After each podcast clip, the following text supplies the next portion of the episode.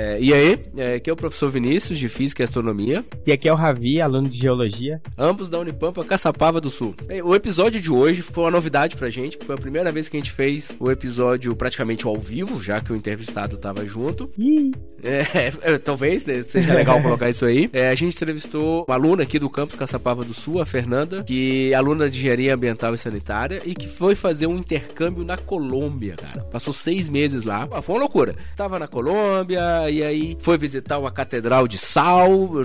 Não sei porquê, mas uma catedral de sal eu fiquei fascinado por isso. E ao mesmo tempo ia trazer uns presentes pra gente, mas parece que esqueceu no Uber junto com a mochila, com, a- com as coisas dentro. E ela conseguiu recuperar. Afinal de contas, as lições estavam no computador, vocês vão ouvir isso. E foi importante ser trago de volta, mas a gente ficou sem os presentes. Assim, e acima de tudo, é, se você tá ouvindo a gente aqui, com certeza já ouviu os anteriores. É, e por favor, mande as suas críticas, todas elas construtivas. Só pra falar mal, guarda pra você, gente não quer saber.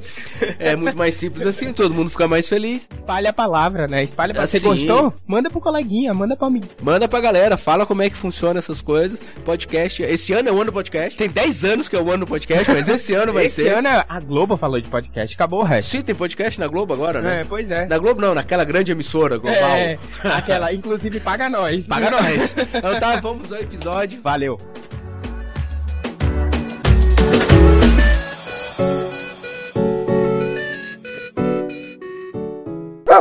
Olá, Fernanda, tudo bem? Hoje a gente tem a honra de fazer a nossa primeira entrevista presencial do podcast Cusco Velho. Aí eu vou botar aquela galera é, no fundo?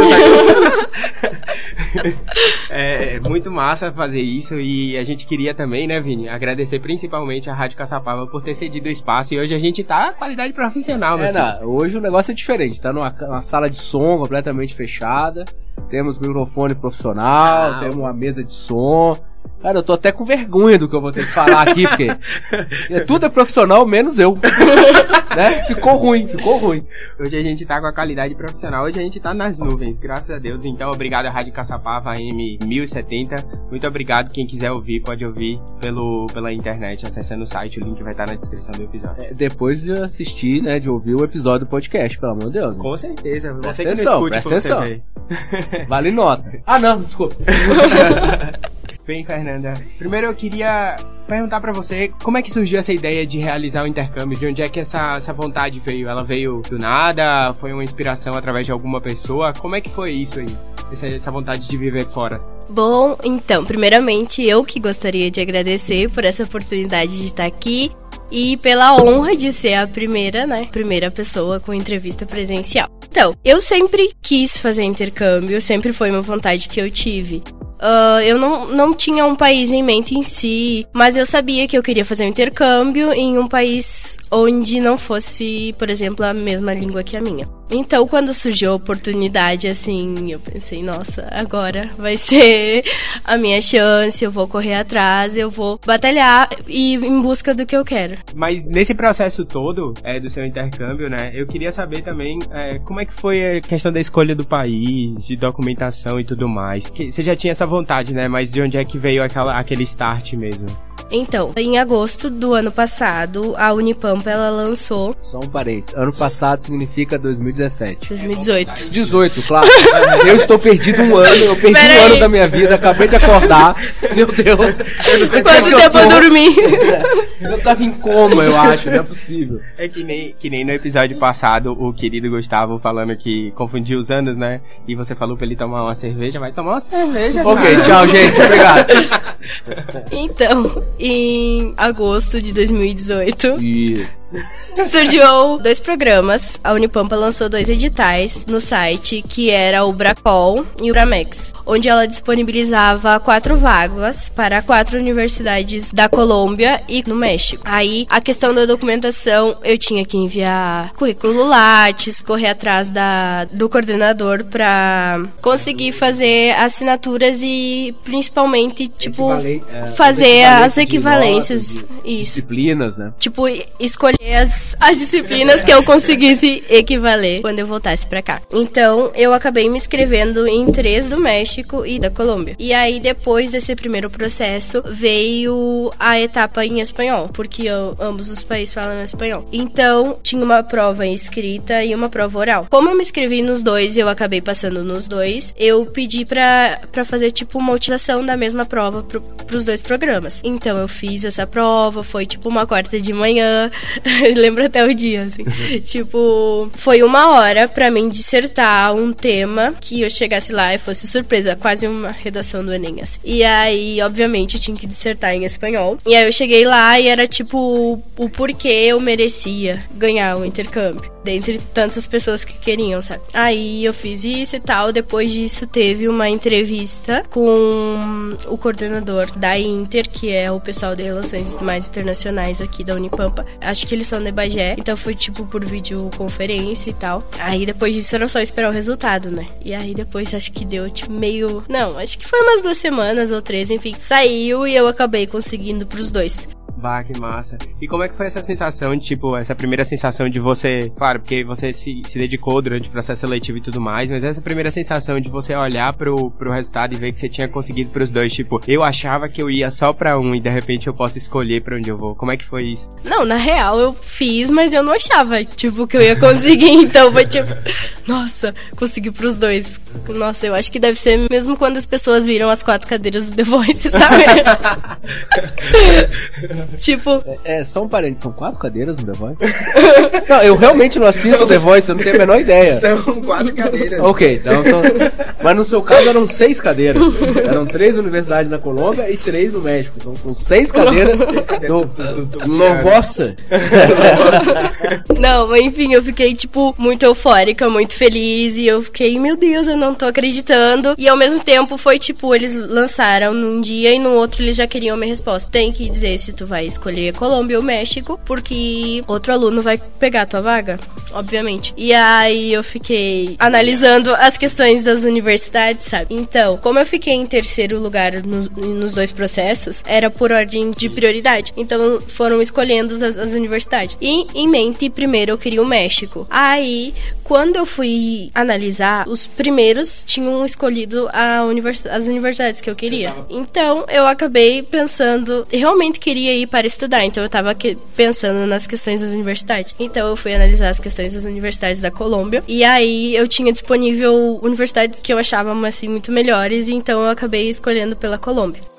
É, eu queria saber como é que foi desde a sua preparação mesmo para o intercâmbio até quando você saiu da sua cidade é, e, e foi para lá. Como é que foi esse processo todo aí? Por exemplo, como é que foi arrumar as malas, sabendo que você estava indo para uma região muito mais tropical, na verdade equatorial, né? A Colômbia está mais ou menos na linha do Equador e é quente o ano todo e aqui, nesse exato momento, a gente está o que? 15 graus. graus. Tava 15? Tava 3 graus Não, quando a gente saiu. 3 da... graus de manhã, cara. Não, tava 3 graus quando a gente saiu da Unipampa. Então, aqui estava 3 graus, como eu já tinha falado, e aí tu foi para um local que possivelmente numa noite de inverno deve estar tá batendo 20 graus. E você foi no inverno, né, também? Tipo, você foi. É que Bogotá tem um clima muito próprio. Por exemplo, não existe inverno, não existem as quatro estações. Todo ano é, ele faz, tipo, entre 11 a 24 graus. E o inverno para eles é quando chove muito. Por exemplo, de abril a junho é época que chove mais, então esse é o inverno. Mas o clima não muda, entendeu? É que nem Salvador. Salvador, tipo, não tem inverno, né? Na verdade, o inverno acontece, sei lá, final de março pro, sei lá, abril ali, que é quando, a, quando tem a período das chuvas mesmo. É, é eu como professor de astronomia e física, não, só queria que... dizer que o inverno, invariavelmente, ele é o Ele tem uma data de começar. Ele termina em setembro, uhum. né? Ele não tem como, sempre vai terminar em setembro e sempre vai começar em junho. Uhum. Não, mentira, em maio. Fala direito? não tem como, é assim que funciona. Você tá querendo dizer o que na Bahia também é que a pessoa chama de inverno, né? Ah, tá, não, tá, não é questão de frio, é questão de chuva. Ah, então é essa época de inverno, né? Tipo, em Brasília, o que o pessoal chama de inverno, que foi onde eu cresci? Seca. Inverno em Brasília é seca. As temperaturas são frias à noite, chega a 15, 16 graus, e é seco. Fica dois, três meses sem chover, umidade relativa do ar 15%. Nariz sangrando. Nariz sangrando. é, se alguém tiver em Brasília ouvindo isso e não tá acostumado, por favor, cheire cenoura, é, cebola. Funciona! Mentira. Funciona, gato. Tu cheira a cebola, ela estanca o sangue instantaneamente. Que viagem, É muito louco. véi. Mas é como eu cresci lá, eu não tinha esse problema. Mas eu, colegas, eu via fazendo isso. é. Cheirar a cebola. Vai ter que cortar na hora. Tu corta a cebola, cheira. E deu. automaticamente chora, né? Não, mas, mas tu vai chorar, mas não vai sangrar. é melhor. Melhor. né? Sangrar pro nariz ninguém merece. Então, assim, cada região chama de um jeito. Na Bahia eu nem sabia que eles conheciam a palavra inverno. Pra você ter uma ideia. Isso não é frio. não, e só uma coisa, a gente tá aqui pra falar da Fernanda. Da. Fernanda, inclusive, é só um fato, assim. Né? Por que a gente tá falando de outras lembrar coisas? agora, é. Mas, Por favor, Fernanda, como é que Bom. tava em Bogotá? Como é que você escolheu as Então, coisas? A preparação pra viagem foi assim. Eu descobri que eu ia e, e escolhi a universidade, tudo foi tipo 10 de dezembro. As aulas aqui terminaram tipo 19 de dezembro. E eu teria que estar em Bogotá, na Colômbia, que foi a cidade que eu escolhi, no máximo em 23 de janeiro. Então eu tinha um período de um mês mais ou menos pra organizar tudo. Um detalhe, eu nunca tinha feito uma viagem internacional, então eu não tinha um passaporte. Ah, eu tinha que ir atrás de passaporte, ir atrás de visto, ah, fazer mala, preparar tudo e também eu fiz todo esse processo que era o meu sonho, e- enfim, e eu acabei não contando pra minha família, porque eu fiz por Ah, mim, entendeu? sério, velho? Eu fiz por mim mesmo. Tipo, ah, é um negócio que eu quero, eu vou correr atrás. Se eu conseguir, eu vou lá e vou dizer, olha, eu consegui por mérito meu. E aí, como é que foi essa história de chegar pra família e falar assim, então, mês que vem eu tô indo pra Bogotá, valeu, falou, tchau. Então, eu cheguei assim. Basicamente, Feliz Natal e eu tô viajando. Exatamente. Tem um presente de Natal pra vocês, olha só. eu- Ficar afastado seis meses. Vocês vão poder viver, olha só. E aí, eu cheguei, né, basicamente no Natal, contei pra eles, aí já fui pra Porto Alegre, aí fiz o passaporte. Quando eu voltei, aí já comecei com preparação de mala, correr atrás de detalhes, assim, por exemplo, eu não conhecia ninguém lá, eu não fazia ideia de nada, de moeda, de clima, então eu comecei a pesquisar tudo que eu podia, comecei a entrar em contato com a universidade de lá pra ver onde eu ia ficar. Porque, por exemplo, algumas universidades do programa, elas disponibilizavam casa pra estudante e um RU. A minha, como ela era privada, ela não tinha isso. Então ela disponibilizava um auxílio, porém eu tinha que encontrar uma casa lá. E aí, como eu vou encontrar uma casa no país onde eu não conheço nada, ninguém? E aí eu comecei a entrar em grupo de Facebook, a ir por Airbnb, enfim, pesquisar mesmo, sabe? E aí no fim eu acabei chegando à conclusão que era melhor eu ir pra lá e ficar num hotel por umas duas semanas, algo assim, até eu ir num lugar pessoalmente, escolher, do que eu escolher daqui e acabar pegando um lugar onde eu não goste, com pessoas que eu não, não sei, não me adapte ou coisas assim, ou até mesmo longe da universidade, né? Porque eu queria um lugar perto pra já não ter que pegar toda a questão de transporte e tal, pra ser um- uma coisa mais fácil. Aí eu comecei toda a preparação, aí eu consegui pegar logo depois do, do ano novo, eu já busquei meu passaporte. Aí entrando em contato com a universidade, eles falaram que eu não, não ia precisar fazer o visto, que foi muito bom. Eu só ia precisar de uma permissão, e aí estando lá eu já renova, renovaria lá no, na imigração lá, super tranquilo. E aí fui arrumando tu, tudo, sabe? A minha família me apoiou muito. Eu achei até que. Ah, o meu pai, que ele não é tanto assim de viajar. Eu pensar, nossa, não, falar alguma coisa. Ele falou, ai, tu acha que isso vai ser bom pra ti? Pra, pro teu futuro? Eu falei, vai. Ele falou, então. Foi mais ou menos assim. Talvez, não sei, eu não sei, eu realmente não conheço tua família, eu não posso dizer. Mas eu imagino que como você também não é de Caçapava, né? Você já, já saiu da tua casa pra vir estudar. É no mesmo estado, ok, mas não é tão perto. Você não pode ir e voltar todo dia, né, todo fim de semana pra casa, imagino, né? Então você tem que ir só num feriado, no, nas férias de fim de ano. Então, quer dizer, eles, eles meio que já acostumaram com a ideia que você não tá em casa, que você saiu pra estudar. Então talvez seja isso, né? Tipo, ah, saiu pra estudar. bem, Está em Caçapava ou na Colômbia, ela não tá em casa estudando, né? Claro, Colômbia é mais longe, mas enfim. É o sentido, ah, não tá em casa. E ela tá lutando, né? No seu caso, tá lutando aquilo que você quer fazer. Pô, isso é muito, muito mérito. Fico feliz. Ainda mais que ela fez tudo isso, ela não contou. Durante que ela tava sendo minha aluna em, em fenômeno de transporte. E Então ainda tive que passei passar em todas as ainda. disciplinas. Olha aí, Deus é mais. Inclusive com o professor aqui, Deus gente, é que é a mais. pior da. Mentira. Ô, é ótima, Tá só que é, frente. é muito difícil. Temos, temos aqui um relato agora. Esse relato vai ficar claro. Eu vou disponibilizar esse relato em toda a internet pra gente infernizar a vida do Vinícius, tá bom? Queria deixar claro. Quarta, quinta e sexta é o dia que ele tá na sala dele. Podem passar lá, tá? Pra deixar esse relato. É, isso era semestre passado, essas coisas mudam. E, e, assim, uma, uma pergunta também que eu fiz pra, pra outra pessoa que a gente entrevistou. Nosso primeiro episódio do podcast Cusco Velho com o Iago Fernando. Qual foi a sua primeira sensação ao pisar na Colômbia? Quando você pisou na Colômbia, o que é que você sentiu, assim? Co- co- Como, é que foi, tipo... Porque eu imagino que você tava animada, né? Mas eu quero saber como é que foi aquela, aquele, aquele choque, assim, o primeiro choque. Nossa, tipo, eu cheguei lá e aí já no aeroporto tinha o- uma galera, o- principalmente um, um cara que ajudou nós desde o início do intercâmbio, que ele era da universidade de lá, com um nomezinho assim, tipo, Fernanda Nicoló de Brum. E eu fiquei, meu Deus, é real, entendeu? Aí chegou lá e o pessoal, pô, tia cara, não creio.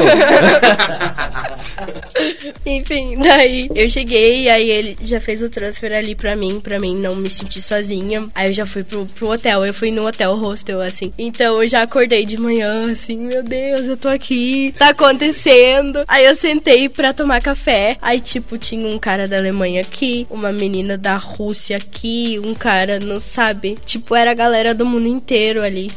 Tipo, junto comigo. E eu fiquei, meu Deus, tipo, o mundo é tão grande, meu, o que tá acontecendo? E eu tava muito, muito animada, com muita expectativa e tal. E cada vez eu ficava mais, entendeu? Porque eu ia conhecendo as coisas e achava tudo incrível, sabe? Eu achei tudo maravilhoso desde o primeiro momento, eu acho. É, uma, é, uma coisa que eu sempre penso, e não é porque eu sou gordo, mas a comida, cara. A comida é uma coisa muito diferente. É, eu gosto de viajar, uma das coisas que eu mais gosto de fazer na vida é viajar, meu hobby predileto. E é, Você não pode olhar a estrela, né? é, não, essa é minha profissão. essa é minha profissão, não dá pra ter dois hobbies. Mas assim, eu acho muito legal essa ideia de você vai num local novo, imagina o que aconteceu contigo, isso que eu tô falando. A comida é muito diferente. É, pô, é aqui do lado, a Colômbia faz divisa com o Brasil, é aqui do lado, mas ainda assim eles comem coisa diferente. E talvez nessa primeira, primeira café da manhã que você tá comentando, além de ter gente do mundo todo, a comida na tua frente talvez não fosse um café com leite e um pão com manteiga. Entende? Que é o que a gente tá comendo, mas é o que eu como de manhã. Você já, viu, você já viu aquele meme no Twitter que tem assim, tipo, isso representa o Brasil mais do que futebol e praia e samba. Aí tem tipo assim, sabe aqueles pratos que a galera sai de aniversário e leva, sabe? Dois pratinhos de plástico assim, Cheio de coisinha. coisinha. É. Então, tem vários memes. É, isso é muito Brasil. Mas aí eu te pergunto, como é que foi também esse negócio da comida pra você? Somente no começo. Na verdade, eu acabei não estranhando. Tipo, a- era muito diferente, era, mas era muito gostosa, sabe? Eu nunca disse que era ruim. Só pra deixar claro. é, eu nunca disse que Não, era mas ruim. por exemplo, se eu tivesse ido pro México, eu tenho certeza que eu teria estranhado muito mais. Porque a comida da Colômbia, ela era diferente, mas ao mesmo tempo não eram coisas assim, nossa, meu Deus, eu nunca comeria isso, sabe? Não eram totopos com picas? é, porque é, no México eu descobri que não tem nachos, o nome é totopos. É sério? É, e pimenta é pica. Ah. É totopo com picas. Uma delícia. Mas enfim. Então, eu acabei tendo muito, muito amigo mexicano e eu comi muita comida mexicana por causa deles. Eu comi. Totopo. Pô, pero que não? Sim.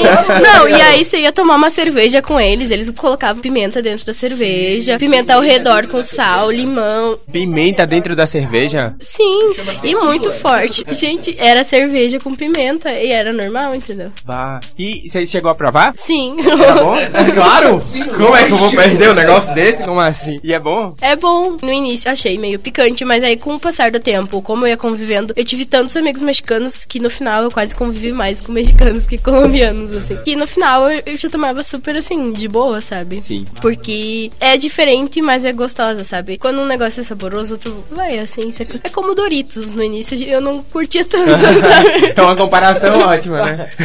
Essa é a comparação certa. É igual Doritos, sabe como é que é? A comparação do estudante Não, universitário. acabamos de perder um patrocínio, né? Acabou. Acabou. É uma chips, eu não tenho nada a ver com isso. Foi ela que disse, patrocina nós aí. Paga paga nós. Não, mas é, isso é massa, velho. Isso é massa. E o Vinícius perguntou dessa, mas tipo, qual, por exemplo, qual foi sua comida preferida lá? Sim, a comida colombiana que conquistou seu coração. Qual você recomendaria pra gente? Nossa, teve muitas, muitas, muitas, mas eu acho que seriam as saltipapas costenhas. Que ele era, era tipo uma bandeja, assim. Que ela era uma mistura de entreveiro com todos os tipos de carne picadinha, com batata, batata frita e salada, assim. Pra quem não é do Rio Grande do Sul, o que, que é entreveiro? É picadinhos de carne, por exemplo, de frango, de gado, salsichão, enfim, de todos os tipos de carne junto, assim. Sim, menina, isso, isso parece ser o desenho do céu, né? Ele era extremamente gorduroso, juro, mas ele era A maravilhoso. mim me gusta. Ave Maria. Só que, tipo, se tu for pra Colômbia e tu não provar, por exemplo, as empanadas, é como se tu não tivesse ido. Ou as arepas. né? É. É uma ofensa. E são deliciosas, assim, e tu encontra na rua super baratinho, tipo 3 reais, um negócio assim. E são muito, muito, muito maravilhosas. Essa era outra pergunta que eu ia fazer. Como é que foi o câmbio pra você? Que é uma coisa que assim, quando a gente fala, ah, vou viajar pro exterior, tá, pensa nos Estados Unidos. Ah, o câmbio do dólar eu já sei o que eu vou fazer. Vou dividir por quatro meu dinheiro. É, Tá basicamente. cinco, né? Porque É, por enquanto. A situação tá. Oi. É, pois é, não vamos piorar. Mas e como é que era na Colômbia, assim? É? Porque tu tava levando dinheiro próprio, né? Tu não- ou tinha bolsa? Eu tinha bolsa, mas também levei dinheiro. Por exemplo, lá é pesos colombianos. E aí eu acabei pesquisando na internet antes e eu vi que era melhor eu levar aqui em dólar e trocar lá de dólar pra pesos do que levar em reais, sabe? Então aqui no Brasil eu troquei pra dólar, que tava um absurdo, né, também. e aí eu levei pra lá ah, em dólar e acabava trocando nas casas de câmbio, sabe? Por exemplo, mas fazendo a conversão, ah, quero comprar alguma coisa aqui numa loja, um real equivalia a 800 pesos mexicanos. Mas fazendo o câmbio ali, o máximo... É, desculpa. Desculpa pra Colômbia.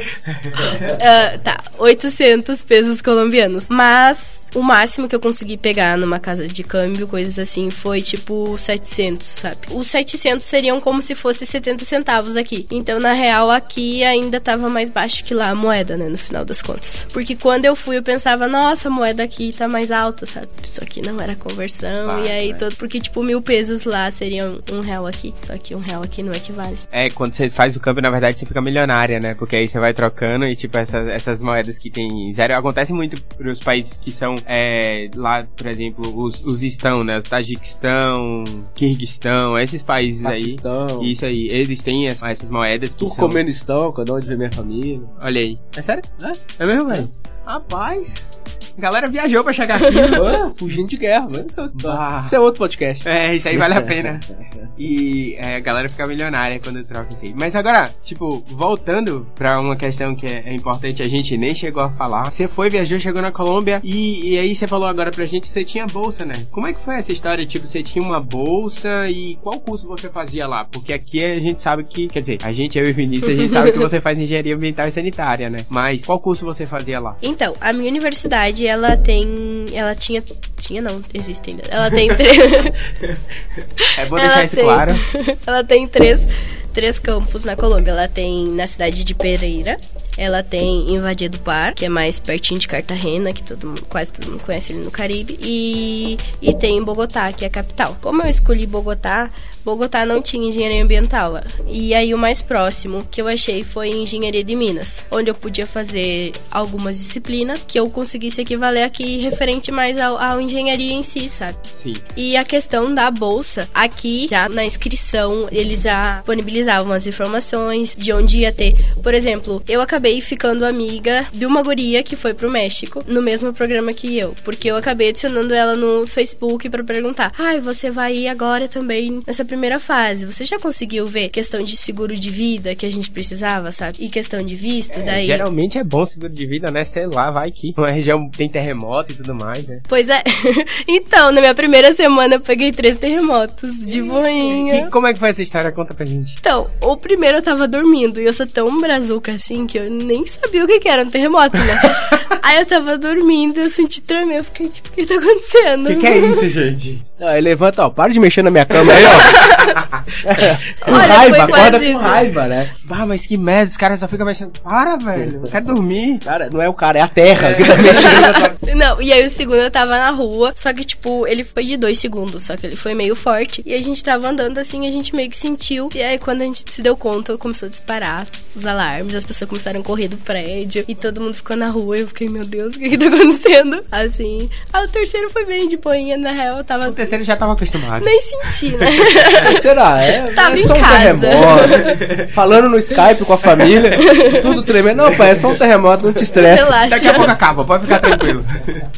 Foi quase isso. Bom, daí eu conversei com, a, com essa minha amiga mexicana, né? E aí lá ela tinha disponível uma casa de estudante e um RU, onde ela tinha direito a duas refeições por dia, mas ela não tinha auxílio nenhum. E eu ganhei um auxílio assim, tipo, ah, legal, assim, ele era um auxílio de tipo mil reais pra Colômbia, que era tipo um, um milhão de pesos. E eu consegui alugar um, um lugar de casa de estudante que não era tão caro. Por exemplo, eu consegui a minha, tipo, por 450 mil pesos, então me sobrava 650 pra comer. E, e, tipo, Prioridades, eu, né? eu também gosto de comer bastante. Eu sou do time aqui do professor Vinícius, mas assim, não tanto, né? E aí sobrava um dinheiro legal, assim. Mas e o mercado, a questão de comprar lá também era muito mais barato que aqui. Então eu comprava assim, nossa, muita coisa por muito pouco. E o que era muito legal também, porque acabava me sobrando mais dinheiro pra mim fazer outras coisas depois, sabe? Sim, isso é bem massa. É, só uma pergunta. Infelizmente a gente conhece muito pouco dos países da América do Sul, né? O que a gente ouve falar da, da Colômbia é um país violento. É, talvez não tão violento quanto o Brasil, porque aqui realmente tá assustador. Mas é um país violento, tem narcotraficante pra quanto é lado. Mas é isso que a gente vê. Eu vi, eu vi a série Narco. Eu, eu sei o que que. Eu El Patrón. El Patrón. Como é, cara? É plata ou plumbo? não tem conversa. Boa, velho, é maluco. É, tu, tu notou alguma coisa assim? Eu sei que Bogotá também é muito mais seguro do que o resto do país. Pelo menos é o que a gente ouve falar. Mas tu notou alguma coisa? Notou uma segurança maior, mais policiamento? Talvez o exército na rua, alguma coisa assim? Bom, na verdade, ah, antes de, de eu ir viajar, todo mundo já ficou super apreensivo nessas questões, assim, tipo, meu Deus, ah, drogas, Pablo Escobar, enfim, tudo isso. Quando eu cheguei lá, eu tomei um baque positivo nesse Ótimo. quesito. Porque, assim, em qualquer centro, qualquer centro comercial que eu ia na entrada, tinha os guardas e cachorrinhos, e todos te cheirando pra ver se você tinha qualquer resquício de droga. Você tava andando na rua, você encontrava exército patrulhando a rua, você encontrava guarda, c- sabe? Tipo, eu achei extremamente seguro. Eu me sentia muito mais segura lá do que eu me sinto aqui. Porque o policiamento lá agora, ele tá muito forte por conta de toda essa história que, que eles têm. Então, até eles nem gostam que tu fale disso, que tu lembre disso, porque, digamos, é um. Mancha, manchou a história da Colômbia, né? Eu Isso. queria pedir desculpa ao povo da Colômbia, então, por ter falado sobre isso. Mas era uma curiosidade que eu sempre quis perguntar. Me desculpa, gente. Sim, é, essa situação é complicada e engraçado que a Colômbia ela tem feito políticas nesse sentido, né, de reverter essa questão do narcoturismo, eles chamam, né, acho que é assim que eles chamam. É uma coisa complicada porque, tipo, infelizmente é que nem, assim, não é uma comparação proporcional, mas é uma comparação no sentido de, de coisas ruins que aconteceram. É que nem a própria história do nazismo da Segunda Guerra Mundial com toda a Europa, sabe? Tipo, é uma parte que as pessoas gostam de conhecer porque é a história e, e a história tá aí pra gente lembrar, ver e não repetir no futuro, né? Isso é um ponto da história. Mas também é importante você considerar que é um turismo, não é um turismo que nem você visitar uma paisagem bonita, né? É, é- é totalmente diferente. É uma coisa que vai te deixar é, pensativo no fundo, né? Vai perguntar a você é, qual é a sua essência e tudo mais. O que, que que importa pra você realmente? Tu sabe que quando eu cheguei lá, assim, quando eu fui, eu já queria, eu pensei, nossa, eu quero muito conhecer a fazenda do Pablo e tal, tudo isso. E aí quando eu cheguei lá e eu comentei isso com um amigo meu que era colombiano, ele falou assim: "Por que tu gostaria de ver isso?" Falei: "Ah, porque é legal a história". Ele falou: "Nossa, eu acho que isso é realmente tu tá ajudando, auxiliando a dar mais ibope pra esse tipo de coisa. É uma coisa que, que todo mundo tem que tentar esquecer e seguir em frente e fazer um futuro melhor. Então, assim, eu até peguei uma agência de turismo pra fazer uma viagem que ia pra Medellín, mas ela fazia essa viagem passando pela fazenda Nápoles e agora ela não faz mais porque ela realmente também já tá nesse, nessa nova fase de não tentar não apoiar esse tipo de de turismo, né? Assim. Outra coisa só de interessante mesmo, não sei se vocês sabem, tipo, na época que o Pablo Escobar, é, ele tinha um império dele de dinheiro e tudo mais, é, ele trouxe alguns animais exóticos pra Colômbia. então. Dos hipopótamos, não? Hipopótamos, Dos é. hipopótamos. É um bicho grande igual, só que assim. Não, e gente, o mais zoado, que a gente parou, tipo, a gente não passou na fazenda, mas a gente parou próximo pra fazer um lanche e tal, pra voltar pra Bogotá. E as lembrancinhas eram os hipopótamos, assim, fazendo na polícia. Eu achei demais. Só pra esclarecer pra quem não sabe a história, o negócio é o seguinte: quando o Pablo Escobar ele tinha muito dinheiro e comprou esses animais, por exemplo, exóticos que não existem no continente sul-americano, ele trouxe hipopótamo, zebra, essas coisas tudo. E esses animais não têm predadores naturais aqui ne- nesse território. Então o que que aconteceu? Existia uma proliferação muito grande de- dessa raça. Os hipopótamos tomaram conta assim da Colômbia. E hipopótamo é um, é um bicho brabo, cara. Perigoso, sim. Ele mata pessoas, hipopótamo, né? É, tem Tem aquela cara disso. de bobão, assim, "Ah, eu sou só uma vaca, não faço nada. Cara, eu tenho medo de vaca também, diga-se de passagem. Cara, que se aquele bicho cair em cima de você, você tá morto. Imagina o hipopótamo, que é Pois maior é. que uma vaca, né? Então. Tem até registro de que esses hipopótamos já atacaram algumas pessoas na sim, Colômbia. cara, isso é, é real. Bah, velho. Isso é complicado, né? Mas fazer o quê? É, existem algumas coisas que não se pode controlar. Algumas burrices humanas, né? enfim. É.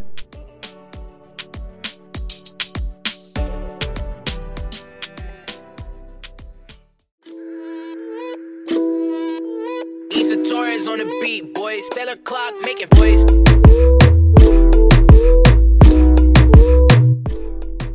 Você já falou o curso pra gente que você tava fazendo e como é que foram as disciplinas lá? Como é que você lidou com as disciplinas? Quais disciplinas você tava fazendo e como é que foi o processo de ensino? Foi assim, eu poderia pegar no mínimo três disciplinas e no máximo seis. Aí eu acabei entrando em contato com o coordenador aqui, porque quando eu fiz a minha inscrição, a coordenadora era a professora Cristiane. Porém, nesse ano de 2019 já era o professor Tiago. Então eu tive que entrar em contato com ele e verificar quais disciplinas que podiam ser equivalentes. Lá, o coordenador acadêmico ele era super, super atencioso e ele me chamou numa sala e disse: Olha, eu acho que seria bacana que você fizesse essas quatro disciplinas. Eu acho que você consegue equivaler lá no Brasil. Entre em contato com o seu coordenador. Aí eu entrei em contato com o professor Thiago. Ele falou que não achava que daria pra ser as quatro equivalentes. Então ele disse que três ele acha que sim, que seria Seguridade Mineira, Engenharia de Taludes e Gestão Ambiental, que seria Gestão Ambiental, Obras de Terra aqui no Brasil e Segurança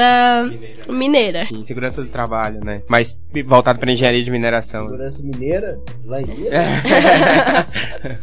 E isso é até uma questão importante, você falou isso até, pra quem não sabe, a Nanda deu uma palestra lá na Unipampa, foi bem legal sobre o intercâmbio dela. E é uma questão é, bem legal, eu queria que você falasse um pouquinho sobre isso, porque existem vários depósitos ali naquela região, né? A galera a, pratica a atividade de mineração intensamente e já tem muito tempo que eles fazem isso. Então, eu queria saber de ti qual foi essa visão, entendeu? Que você teve, por exemplo, você fez as saídas de campo, né? Então, qual foi sua visão em relação a isso? Como é que você viu, por exemplo, se é levado a sério essa questão ou se realmente é, é tratado de, de forma qualquer? Então, eu acho que foi muito mais válido o fato de eu ter ido a- daqui e ter ido lá estudar engenharia de minas do que se eu tivesse ido estudar ambiental, sabe? Porque abriu muito mais meu campo de visão nesse quesito que, que tu falou. Porque, por exemplo, lá a mineração é muito, muito forte. E principalmente a mineração com esmeralda, que é o que o pessoal mais vive lá. E mais, assim, a Colômbia é a terceira maior do mundo nessa, nessa questão de mineração de esmeralda. Então, eles exploram muito, mas ao mesmo tempo, de um tempo pra cá, eles estão assim tendo uma preocupação muito maior no quesito ambiental, com muitas leis, assim com muito projeto de manejo, projeto nossa de restauração. Na real, assim, a disciplina que eu achei assim que me abriu muito a mente foi a de gestão ambiental, onde eles faziam muito a aplicabilidade e como tu poderia fazer esses planos ou a necessidade que tu teria de contratar um engenheiro ambiental para fazer isso. Tanto que eles têm essa disciplina, eles têm gestão ambiental 1, 2, 3 e 4. A maioria dos cursos de engenharia ah, de Minas não tem tanta aplica- aplicabilidade assim, sabe? O curso lá é semestral, como a gente, assim, tem o mesmo período. Eu comecei a estudar lá em fevereiro e terminei final de maio, por exemplo. Ela, ele é semestral, mas ele é em datas diferentes. Tinha esse de fevereiro a maio, aí voltava em agosto até novembro ali, tipo o iniciozinho de dezembro. Mas também tinha outras carreiras, outras cursos, carreiras em espanhol.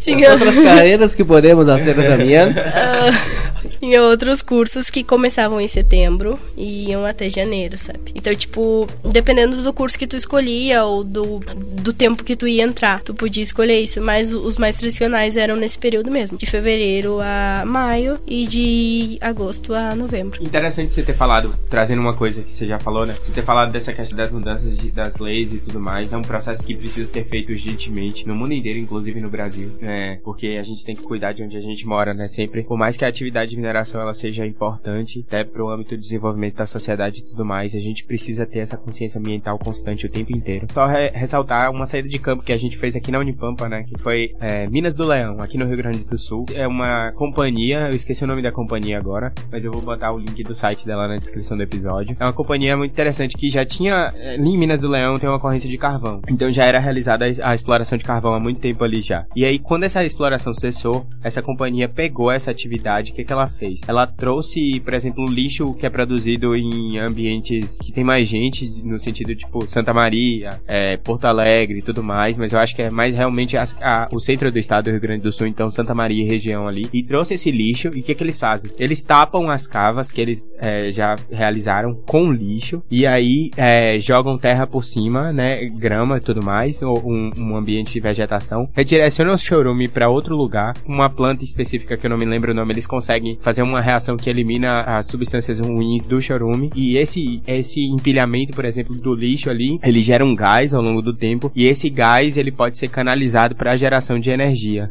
É, mas é lixo orgânico. É, lixo orgânico. Deixa bem claro. É, sim. Não tá enterrando plástico. Não, não, não. Inclusive, né, deixar claro isso, é lixo orgânico. Não, mas é uma atitude. Isso, é, entendeu? É tipo é uma atitude ótima, porque teoricamente, é, ao final de qualquer atividade de mineração tem que ser realizado o, é, por lei, né? Tem que ser realizado esse processo de restauração e tudo mais. Mas só que isso é uma forma de fazer e uma forma também de gerar energia para os municípios próximos. E é uma, uma, atividade super interessante. Eu vi a notícia esses dias também para conectar que a China tá fazendo isso, só que numa escala gigantesca assim. China. É, China. Dois terços da população do, é. do mundo só no lugar. Enfim, mas a China tá fazendo isso e é bem interessante também como essas aplicabilidades, tipo, essas diferentes visões a respeito de um tópico, elas podem ser realizadas só por causa de uma mudança de curso. Tu sabe que eu me dei conta também que estudando lá esse tipo de coisa, eu acabei fazendo analogia, obviamente, com o Brasil. E eu me dei conta que as leis daqui são muito mais de recuperar uma área. E lá as leis são de prevenir que essa área se degrade, sabe? Por exemplo, eles têm uma lei onde onde tu tem que ter mesclado junto com o teu diesel 5% de biodiesel, já para pensando na emissão. Tu tem que, que fazer a canalização da água para tal lugar, tu tem que fazer o tratamento dela antes. É toda uma prevenção para justamente não precisar fazer essa questão depois, sabe? Eu achei que esse cuidado lá é muito maior, mas a questão aqui do Brasil também, essas ideias assim. É, isso é complicado, né? Tipo, às vezes a gente aqui espera dar merda para consertar, velho. Tem que tem que consertar, tipo, na hora, velho. Ou, ou, não fazer a merda, né? Tipo, ó Brumadinho, a Mariana aí. É, é, no Brasil também tem um fator que é, tipo, o, é o fator brasileiro, né? Bem, bem específico. A gente não respeita as leis. É. é basicamente isso. E é generalizado, né? Não vou ficar falando palco político aqui, que não é o, o, a proposta. Mas a ideia é assim: é, às vezes você tem uma lei que pede para você não fazer tal coisa, especificamente, ah, vamos prevenir, não pode fazer. O cara vai lá e faz. É, Brumadinho tá aí que não me deixa mentir. Mas Mariana aí, tem que não vem me a, mentir. a questão das fiscalizações. Porque a fiscalização é fraca, porque tem vários fatores que envolvem, sim, né? Sim, com certeza. É, talvez na Colômbia já passaram por, por isso antes, mas não, o país menor é mais fácil controlar. O Brasil tem outros problemas ainda que a gente não resolveu. Tem regiões do Brasil que as pessoas não têm o que comer, então eles não estão preocupados onde é que vai jogar o lixo, eles estão preocupados em comer ainda. É, é, é, é, um problema enorme, eu não estou defendendo o país, longe disso. mas enfim, é, um fator. É, um fator muito complexo para explicar assim. Sim. Mas eu concordo no sentido que a gente não está vendo as pessoas tomarem a decisão né, de mudar. E eu acredito que, pelo que você está me dizendo, que você é uma pessoa que pode querer tomar essa decisão no futuro. Você está formando engenharia ambiental, passou nas minhas matérias, então está formando. Isso é fato, é um requisito estar formando. Isso é fato. é, e você teve essa experiência, você viu funcionando em outro país, porque essa é a parte principal que eu acho. De, além de eu gostar de viajar, eu acho muito importante fazer intercâmbio, viver um tempo no outro país. Pra você ver o outro cara. O que, que aquele cara tá fazendo? Agora, o que, que eu posso aplicar no meu país? É, na minha região. Não precisa ser no país, né? O Brasil é grande. O que, que eu vou aplicar na minha região? Porque ela Né? mesma já vai servir de exemplo pra uma próxima região, né? Isso é interessante, tipo, tem um estudo, é, não sei se você sabe a classificação dos, tem uma classificação dos solos pra utilizar em rodovias no Brasil, que essa classificação, ela é feita com base no estudo americano. Só que ninguém considerou antes disso usar essa classificação que o Brasil é tropical. É, é outro país. É, e a decomposição do solo, a alteração e tudo mais é totalmente diferente. A decomposição das rochas é diferente numa taxa muito maior. Então, é, agora que eles estão estão fazendo um novo estudo, a Inclusive está participando, pra ser pioneiro nisso e trabalhar numa outra classificação. Então, é, o que o Vinícius falou é super importante mesmo, ter esse lado do intercâmbio, de ver a aplicabilidade em um lado e tipo falar, ó, isso aqui tá dando certo, isso aqui eu posso trazer pro meu país e falar, ó, não é bem assim, a gente tem que mudar isso aqui e ter al- ali uma metodologia de sucesso, por exemplo. Porque, querendo ou não, a questão ambiental, ela gira totalmente em torno do dinheiro, né? Porque eu só vou fazer isso porque depois, por exemplo, a minha mina não vai mais produzir. Ou, por exemplo, ah, o governo vai me dar uma multa, sabe? Ah, por exemplo, lá, na Colômbia, eles estavam fazendo toda a limpeza do rio Bogotá, que ele tava assim, as pessoas não conseguiam, não conseguia nem barco andar nele. De tão poluído. Não, é, o Tietê era Tava limpo. limpo. Que água do Tietê perto daqui. Uau. Era assim, um caso assim extremo que eu fiquei apavorada quando eu fui numa palestra sobre isso. E aí eles estavam num projeto assim que é de 20, 20 anos a 30 pra conseguir fazer a limpeza, porque depois eles querem utilizar o rio pra gerar energia. Então, tipo, tudo é em questão Longo do prazo, né? Isso. tudo em questão E é- É assim. investimento, é dinheiro. Tipo, eu vou gastar dinheiro pra ganhar dinheiro. Exatamente. Sim, e uma coisa até do Brasil voltando também, a gente fazendo sobre isso, eu acho que os planos são de curto prazo, são de extremo curto prazo. E, e isso eu fico sempre me questionando. Por exemplo, tem um projeto também eh, na Inglaterra, que já deve ter acabado há muito tempo, que era a limpeza do rio Tamisa. Acabou. Já, com certeza. é, tá limpo. E, e isso, tipo, é um, é um fato que realmente poderia ser realizado, por exemplo, Tietê. Eu não sei se tem algum projeto, não sei se tá, tá em andamento, mas cadê, velho? Sabe? Tipo, o Brasil tem muito recurso natural, poderia utilizar, sei lá, diversas É, formas. eu acho que aí também que vem a questão do prevenir, porque aí vale a pena gastar mais no início pra depois não precisar gastar tanto na recuperação, sabe? Eu acho que foi isso que eles acabaram se dando conta. E, Inclusive, isso vale pras minhas disciplinas. vale muito a pena ir bem nas provas pra não precisar gastar tempo na recuperação. Estudar no começo pra. Gente, agora eu tô rindo, mas naquela época eu tava. Mas não valeu a pena? Nunca peguei REC. E por isso, Olha viu? só. Tu não fez o rei. Olha aí que eu tô te falando. Aplicou antes pra não Isso ter que gastar mais depois. Isso aí. É, tem uma, tem uma frase que dizem por aí, né? Que, que é sacrifício é benefício, né? Ou então não existe vitória sem sacrifício. Tipo isso. No pain, no gain. É, pode ser, né? Pra galera da batata doce pode ser também. Bah, mas que massa a gente ter essa discussão toda. Eu acho que é impor- muito importante, assim, pro momento que vive a ciência e a pesquisa e o cenário político do país, isso é super importante. Eu não vou, nem- eu vou fazer, vou Vou usar. chorar aqui. Eu vou usar só, eu vou usar a sua frase, Vini. Eu não vou nem entrar em campo político agora pra discutir isso, porque não- senão a gente vai chorar, que nem o Vini fala. Vou chorar.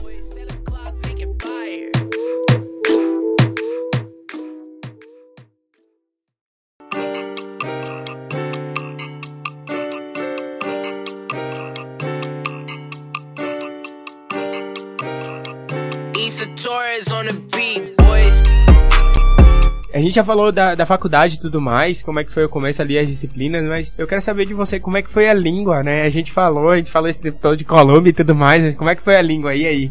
Ahora vamos a hablar solamente en español. Porque a mí me gusta también. Sí, hablas espanhol? No, no, no, so- solamente un poco. Porque es un poco- poquitito, poquitito. Porque a mí me gusta, pero yo no soy, no soy hablante. Eu só sei sim, Acabei de inventar isso. Eu só sei sim, pero no mucho. No, y la garantía soy yo. Ai, ai. Bom, no início, quando estudei pra fazer as provas e fiz a entrevista, consegui. Eu pensei, olha, eu nunca fiz um curso espanhol, então eu pensei, ah, não, não tô tão ruim assim, né? E tipo, quando eu consegui, então eu comecei a estudar mais pra tentar me preparar, porque eu sabia que eu ia chegar lá e ter aula em espanhol, né? Só que a partir do momento que eu me dei conta, assim, que pra pedir um café na rua, que pra ir comprar um pão, pra qualquer coisa que eu fosse fazer, eu tinha que falar totalmente em espanhol, assim, foi um baque um pouquinho grande. Porque e algumas pessoas não me entendiam. Não por não falar, mas pela questão do acento. O sotaque é muito forte, principalmente eu que sou gaúcha. Eu falo leite, dente. e lá eles falam muito diferente as questões dos R's. Por exemplo, carreira, é carreira. É muito diferente. Então, se tu pronuncia de uma forma que não é exatamente. Sabe, eu sabia a palavra, mas eu pronunciava de uma maneira. Não, mas isso que você tá falando, eu tava. Só pensei uma coisa. Ainda bem que você não foi pro Chile. Porque, não sei se tu conhece alguém do Chile, se tu conheceu alguém do Chile Conheci. lá. O espanhol que se fala no Chile é muito mais difícil do que o que eu tô acostumado a ouvir, que a gente ouve aqui do Uruguai, que eu também não acho muito bonito do Uruguai. Eu, tô mais acostumado de ouvir o espanhol da Espanha, o espanhol do México, da Colômbia. Também das músicas, né? Das músicas que a gente acaba ouvindo, Shakira. Shakira. Maluma Bang. É, sim, é, mas assim, o chileno é muito mais complexo, assim, o jeito que eles falam. Eles têm muita palavra específica do país dele, colocaram no, no espanhol, como a gente fez no Brasil, com o português. Só que e, eu não conheço, eu- várias palavras, eu tenho colegas que. Tem um grande amigo que mora no Chile, tenho colegas que são chilenos. Eu simplesmente, se o cara começa a falar, pra mim não é nada. Bom, no final da minha viagem eu acabei indo viajar mais porque eu queria conhecer o, o país, meus Aproveitar. aproveitar. E aí eu conheci duas gurias chilenas e eu não sei se era porque eu tava ali há cinco meses falando totalmente espanhol. dentro Eu tava, eu não tive dificuldade nenhuma, eu achei assim super natural. Porém, o Chile tem suas palavras próprias, o Peru tem suas palavras próprias, a Colômbia tem muita, tipo chévere. Nenhum lugar em espanhol tu vai achar o que é chévere. E é legal, cool, sabe? Muita palavra típica. Eu tinha um amigo que éramos em quatro na universidade, intercambistas. Eu do Brasil, dois peruanos e uma mexicana. Então, os peruanos já falavam de uma maneira, já tinham, por exemplo, as suas palavras que as outras pessoas entendiam. A mexicana tinha muita mais palavra. O mexicano é um espanhol muito diferente dos outros. Mas assim, o chileno até que eu não achei tanto. Talvez as,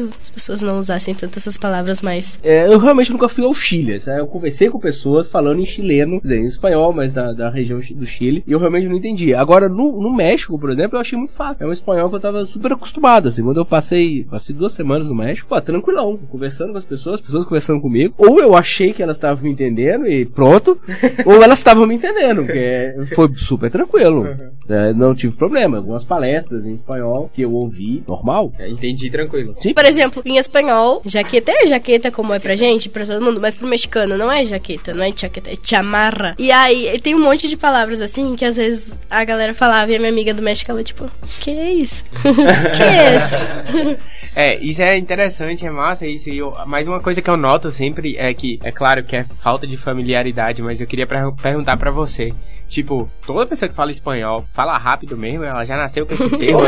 é, com esse selo assim, tipo, selo falar rápido, porque é surreal. Às vezes você tenta pegar pelas palavras que parecem ser parecidas, me perdoem o português, mas é, nem sempre ela é, né?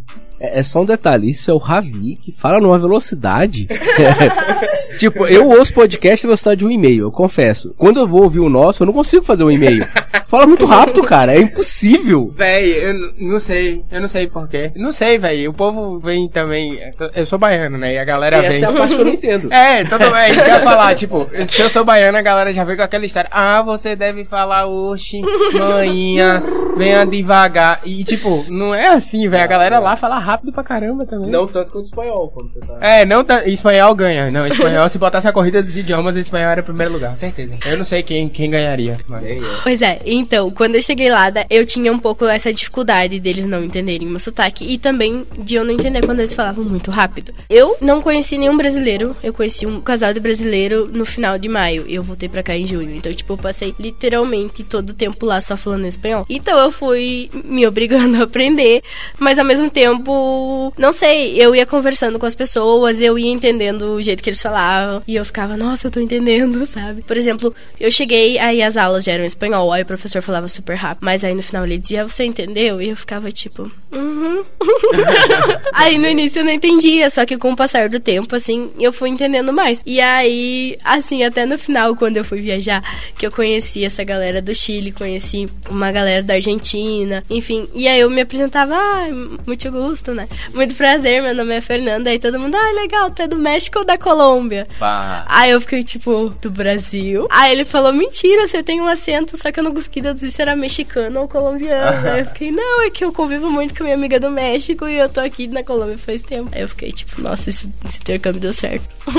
Imersão funciona. Real. É real isso. Você, fez uma imersão, como você falou, Literal. cinco meses só falando em, em- em Espanhol. espanhol. Eu tô pensando em imersão em língua inglesa. Você só falando espanhol, pens- possivelmente pensando em espanhol, com certeza sonhando em espanhol, né? É, 24 Não, horas, tudo. cara. Eu não mudei tem meu como. celular pra espanhol, tudo era espanhol na minha vida. E eu acho isso massa, tipo, quando, quando você vai pra um país também e abraça a ideia, né? Porque às vezes a gente vai pra um país, eu tô falando às vezes a gente vai pro país, eu nunca fui, né? É, gente- Já foi no Uruguai? já. Então já passeou. Já conta. Então, tipo, nesses momentos, por exemplo, de intercâmbio, é, talvez a saudade fale mais alto, assim, pra quem é brasileiro, principalmente. A saudade, claro, a saudade fala alto sempre, né? Mas, tipo, talvez fale mais alto. E a- tem gente que junta com brasileiro e cola pra, pra sempre e forever, né? E, tipo, esquece que foi aprender o idioma e tudo mais. Isso é uma coisa importante, que nem o Vini falou, a imersão. Isso aí dá uma. dá um up imenso no, no seu, na- no aprendizado do idioma. É, também acho que o fato de eu ter ido sozinha. Por exemplo, os meus amigos peruanos, eles foram juntos, eles ficaram juntos lá, no- dividiram uma casa, eles tinham as mesmas disciplinas, porque faziam o, o mesmo curso, sabe? E como eu fui sozinha, e aí eu já entrei em contato no meu segundo dia lá, eu já entrei em contato com eles. Depois disso, a gente já começou a entrar em contato com outras pessoas que eram de intercâmbio de outras universidades diferentes, sabe? O que eu fiquei muito, não chocada, mas assim, como tinha gente de fora do país, na Colômbia, que era uma coisa que eu não esperava tantos. Por exemplo, italianos, franceses, mexicanos, assim, eram muitos, muitos, e todo mundo vindo fazer o intercâmbio, todo mundo querendo interagir. E então foi uma coisa que eu realmente acho que me falaram uma vez que tinha uma brasileira lá, mas eu acabei nem indo buscar, porque eu tava querendo realmente, assim, conhecer esse mundo, porque aqui o Brasil tá cheio, né, gente, de brasileiros, então eu queria conhecer coisa diferente, eu queria o novo. Vai, isso é, isso, é, isso é muito massa, isso é muito massa. De onde é que você é, Hernanda? De Gramado Xavier. Qual é a população de Gramado Xavier, assim, pra... 4 mil habitantes. Gramado Xavier fica ali no centro do Rio Grande do Sul, né? Ali perto da onde? Qual cidade, assim, Perto grande? de Santa Cruz do Sul. Perto de Santa Cruz do Sul. Fica quantos quilômetros, mais ou menos, de Porto Alegre? São 3 horas e meia de carro da minha cidade até Porto Alegre. Deve ser uns 280 quilômetros. É... Sim, é, como é que foi sair de Gramado Xavier e chegar em Bogotá com a cidade que tem, sei lá, 8 milhões, você falou pra gente? 8 milhões de habitantes, como é que foi? Foi surreal, né? Porque, eu, não, primeiro eu saí da de 4 milhões pra 35, que foi aqui. É, pra, pra foi um câmbio, né? Pra Caçapava. Só que ao mesmo tempo não mudou muito, porque, tipo, ah, é uma cidade um pouquinho maior, mas também é muito calma, muito tranquila, muito parada, né? E aí, ir pra uma cidade de 8 milhões de habitantes, assim, foi muito novo tudo. Eu achava tudo diferente. Assim, o trânsito era uma loucura, as pessoas, assim, andando na rua de manhã, por exemplo, eu, ia atrasada pra uma aula, e dependendo de onde eu tava caminhando, eu não conseguia nem desviar, porque era muita gente na rua. Ah, sempre tinha coisa pra fazer, o que eu achei particularmente o máximo. Sempre tinha gente nova, sempre, não sei, foi Pra mim foi extremamente diferente. E também o fato de eu ser de cidade pequena, eu achava tudo muito incrível, tudo muito legal. E ao mesmo tempo, por eu ser de cidade pequena, sempre fui uma pessoa muito comunicativa, então eu não sentia um problema em chegar e perguntar alguma coisa pra alguém, ou enfim. Isso fazia com que eu também acabasse criando mais vínculos de amizade, assim, do que os meus outros amigos, por exemplo, que eram do México e do Peru, que já eram mais de capitais, cidades maiores. E como foi essa história? Tipo, você passou algum perrengue lá? Tipo assim, me perdi, não sei como é que eu volto pra casa. Como foi? Eu passei um perrengue no sentido de eu esqueci a minha mochila com notebook, com tudo assim, num Uber. Não, e o pior foi tipo assim, o meu voo de volta, ele foi cancelado oito vezes. Oito vezes. É tipo assim, não dá cola, vai dar merda. Não, ninguém queria que eu voltasse. Só por um detalhe. Era pela Avianca? Ah, não, tá. Não, na verdade, na Porque a verdade Avianca sim. Brasil faliu, né? É mesmo. Na verdade, a minha bem. conexão era a Avianca, uma delas. É, a Avianca é colombiana. A Avianca É uma empresa da colombiana. Colômbia, É. isso.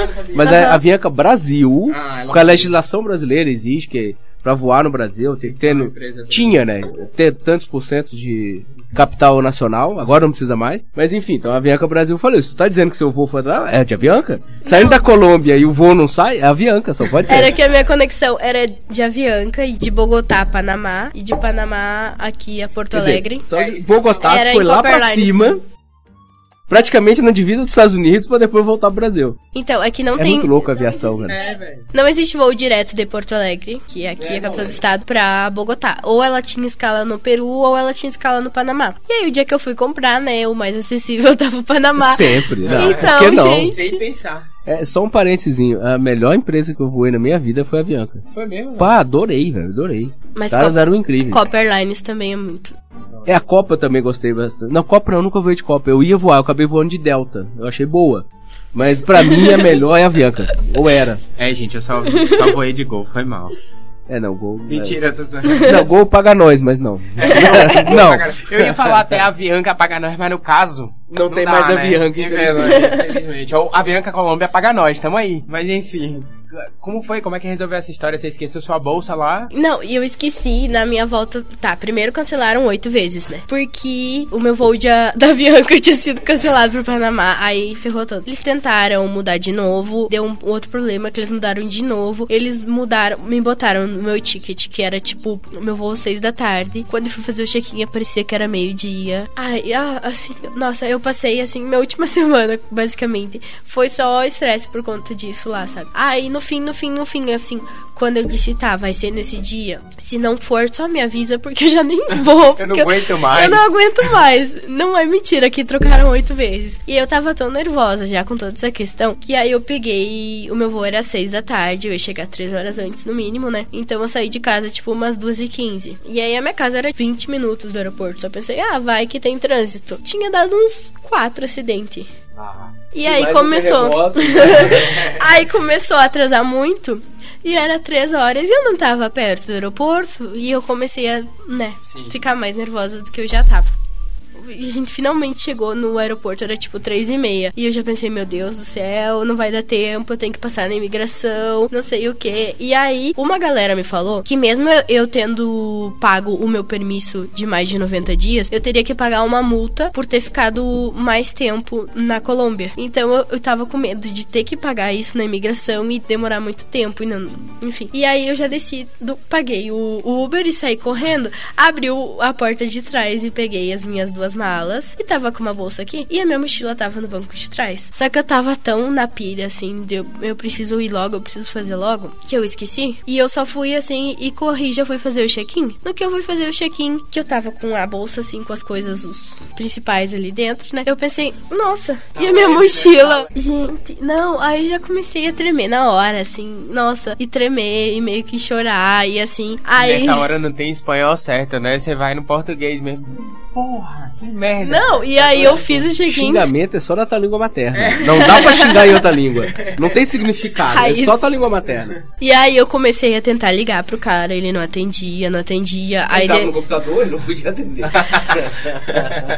aí ele não atendia. E aí do nada nem conseguia chamar mais. E eu pensei, meu Deus, foi embora, levou tudo. E aí eu pensei, meu Deus, ou eu pego o voo sem meu computador, sem minhas coisas, ou eu não pego, mas eu vou perder meu voo aí e vou ter que pagar outra passagem, que vai ser um absurdo. Eu preciso das minhas coisas, não sei o quê. E aí quando eu me dei conta, o meu dinheiro inteiro, ele tava na minha mochila. Então se eu precisasse pagar a multa, eu não ia conseguir pagar porque tava na minha mochila. Então eu não ia conseguir sair do país sem a minha mochila. Ia perder a mochila, eu vou. Exatamente. Ia ser detida. Ia ser preso. Graças a Deus, um amigo meu tinha combinado de me encontrar lá pra se despedir e tal, porque eu não tinha conseguido conversar com ele antes. E aí, quando ele chegou lá, ele me encontrou, tipo, desesperada, sabe? E ele falou: Não, calma, tranquila. Tranquila, tranquila, tranquila. La garantia sou eu. aí ele disse: Tá, vamos falar com os policiais aqui pra ver se eles podem fazer alguma coisa. Aí a gente foi falar, eles falaram: Ai, infelizmente não pode fazer nada, porque se fosse um táxi tinha como rastrear, mas como foi um Uber, não, não sei o que. Infelizmente a gente não tem como te ajudar com isso. Daí eu pensei, nossa, já era, né? Aí ele falou: Não, mas calma, por que você não vai, por exemplo, ver na imigração se você vai precisar pagar multa ou se você não vai precisar pagar multa? Aí eu pensei, tá bom. Cheguei lá, apresentei meu, meu passaporte, meu, meu documento de permissão, que eles falam, pra conseguir estar no país. E aí ele disse: Não, você não precisa pagar, porque você já pagou aqui o tempo que você, você tem até julho pra ficar aqui, você tá indo em junho, não sei o que. Aí eu pensei, tá, calma, então pelo menos eu vou conseguir sair do país. Pelo menos isso. E aí eu comecei a ligar pro cara, ele não atendia, daí meu amigo ficou não, relaxa, eu vou ficar com o contato dele e não importa. Quando a gente entrar, eu pego e te envio pro Brasil, relaxa, tu não vai ficar assim das coisas. Já comecei a ficar mais calma. Porém, isso já era tipo quatro e pouca da tarde. E aí foi indo, foi indo, quando foi quatro e meia, o cara me atendeu. E eu pensei, Deus, você existe. Até que enfim. Te liguei 500 vezes, você não tava atendendo. Aí ele falou: Ah, eu tava fazendo uma corrida aqui. Aí eu vi que você deixou a, a mochila pra trás e tal. E aí eu tinha deixado uma mochila e uma sacola que tinha uns presentes, assim. Aí ah, eu vi que você deixou pra trás, não sei o que. E aí ele falou: Não, mas eu tô bem longe de onde você tá do aeroporto. E eu falei: O meu voo é às seis, eu tenho que entrar às cinco, mais ou menos, pra passar. Ah, aquela parte que você passa toda assim, pra deixar todas essas coisas, até seus casacos, né? Tudo de Passar no metal. raio-x, Raio-X, passar não, até tênis, né? A gente tirando, assim. É, que você tem cara de suspeito, né? Não, é que eu sou tão esperta que eu botei uma bota que tinha um negócio Ah, de metal, né? pois é. Ah, e pessoa que nunca viajou é isso, né? Já foi. Isso é gênio, mas Já é com foi. J.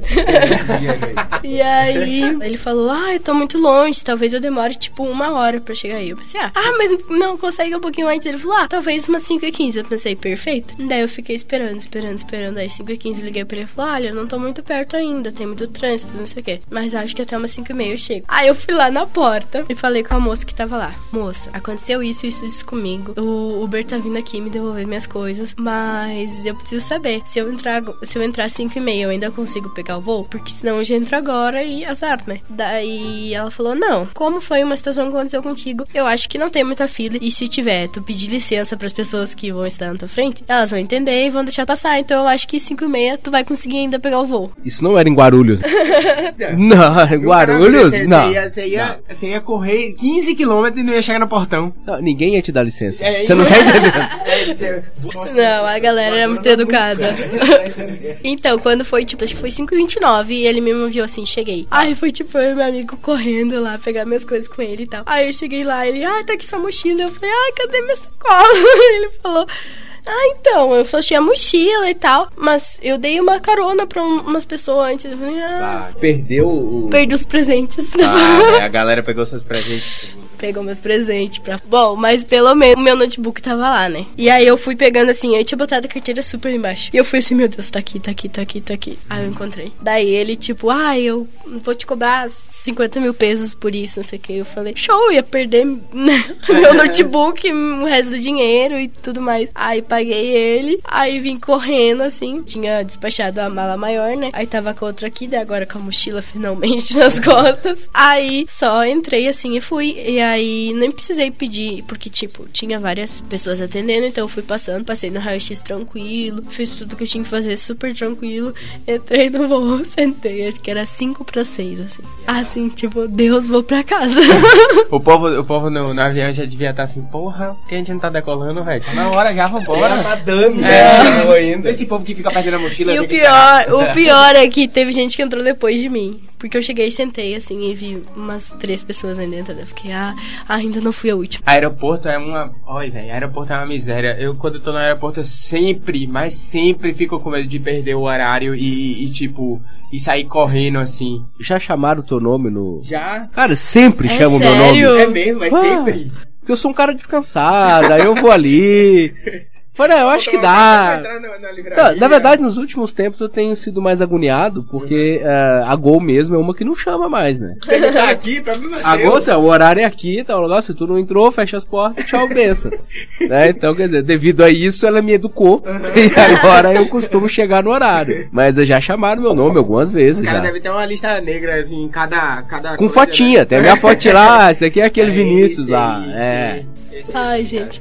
Não, e aí quando eu cheguei no Panamá, eu sentei na salinha lá do, da Copper Lines e fiquei, tipo, saí nunca não mais. vou perder nem pensar. Sim, é, isso aí é, tipo, às vezes, às vezes a gente sai daqui de Caçapava e, tipo, tem alguns voos que são diretos, por exemplo, Porto Alegre, é, Salvador, que é 3 da manhã, 4 da manhã. Então a única forma de pegar esses voos é sair daqui no ônibus das 19, né? E você fica, tipo, meio que a madrugada, assim, aceso pra pegar esse voo, né, em Porto Alegre e tudo mais. E, véi, direto, eu ficava andando pro aeroporto sem, sem, sem fazer nada, só com medo de sentar e dormir, sacou? pra não perder o voo, porque se eu sento e durmo, eu só acordo 24 horas depois, mas certeza, assim, ó, tranquilo, numa boa. Eu entendi. Cada vez que você dorme, são 24 horas dormindo. Oxi, tranquilo. Você não- eu nunca vi aquela doença. O povo dorme por uma semana, sabe qual é que eu tô falando? Tipo assim, a galera vai dormir. Final de semestre. O nome disso é final de semestre. Final Acabou o semestre, a galera dorme. A galera some, cara. Hiberna. Eu reparo. Todo mundo hiberna. Eu já vi isso. Talvez a galera destruída na faculdade, né? O povo sangrando. As assim, olheiras aí. assim na Eu vou te bochecha. falar que entre os professores também. Eu tô só pelas férias. Tô mentindo, não. Só pra deixar claro, a gente nem tá no meio do semestre ainda. tá no meio.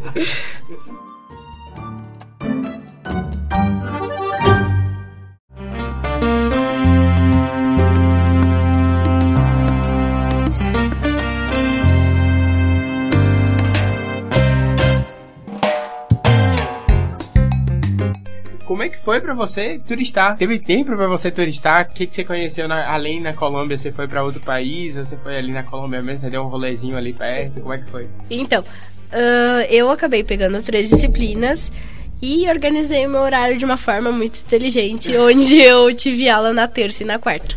Eu tinha aula toda terça de manhã e metade da quarta, bom, quase toda a quarta de manhã, e o resto dos dias eu tinha livre. Então eu conheci bastante de Bogotá mesmo, que é uma cidade muito grande, tem muitos pontos turísticos legais.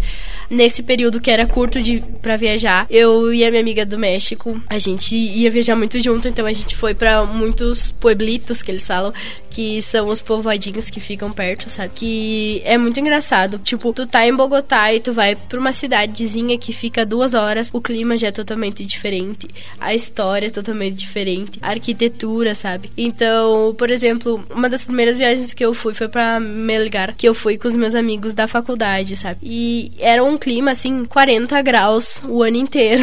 E, e não tinha praia, né? Então era. Só que era conhecida como a cidade das piscinas, porque Claro. Né? 40 graus sem né? praia. É.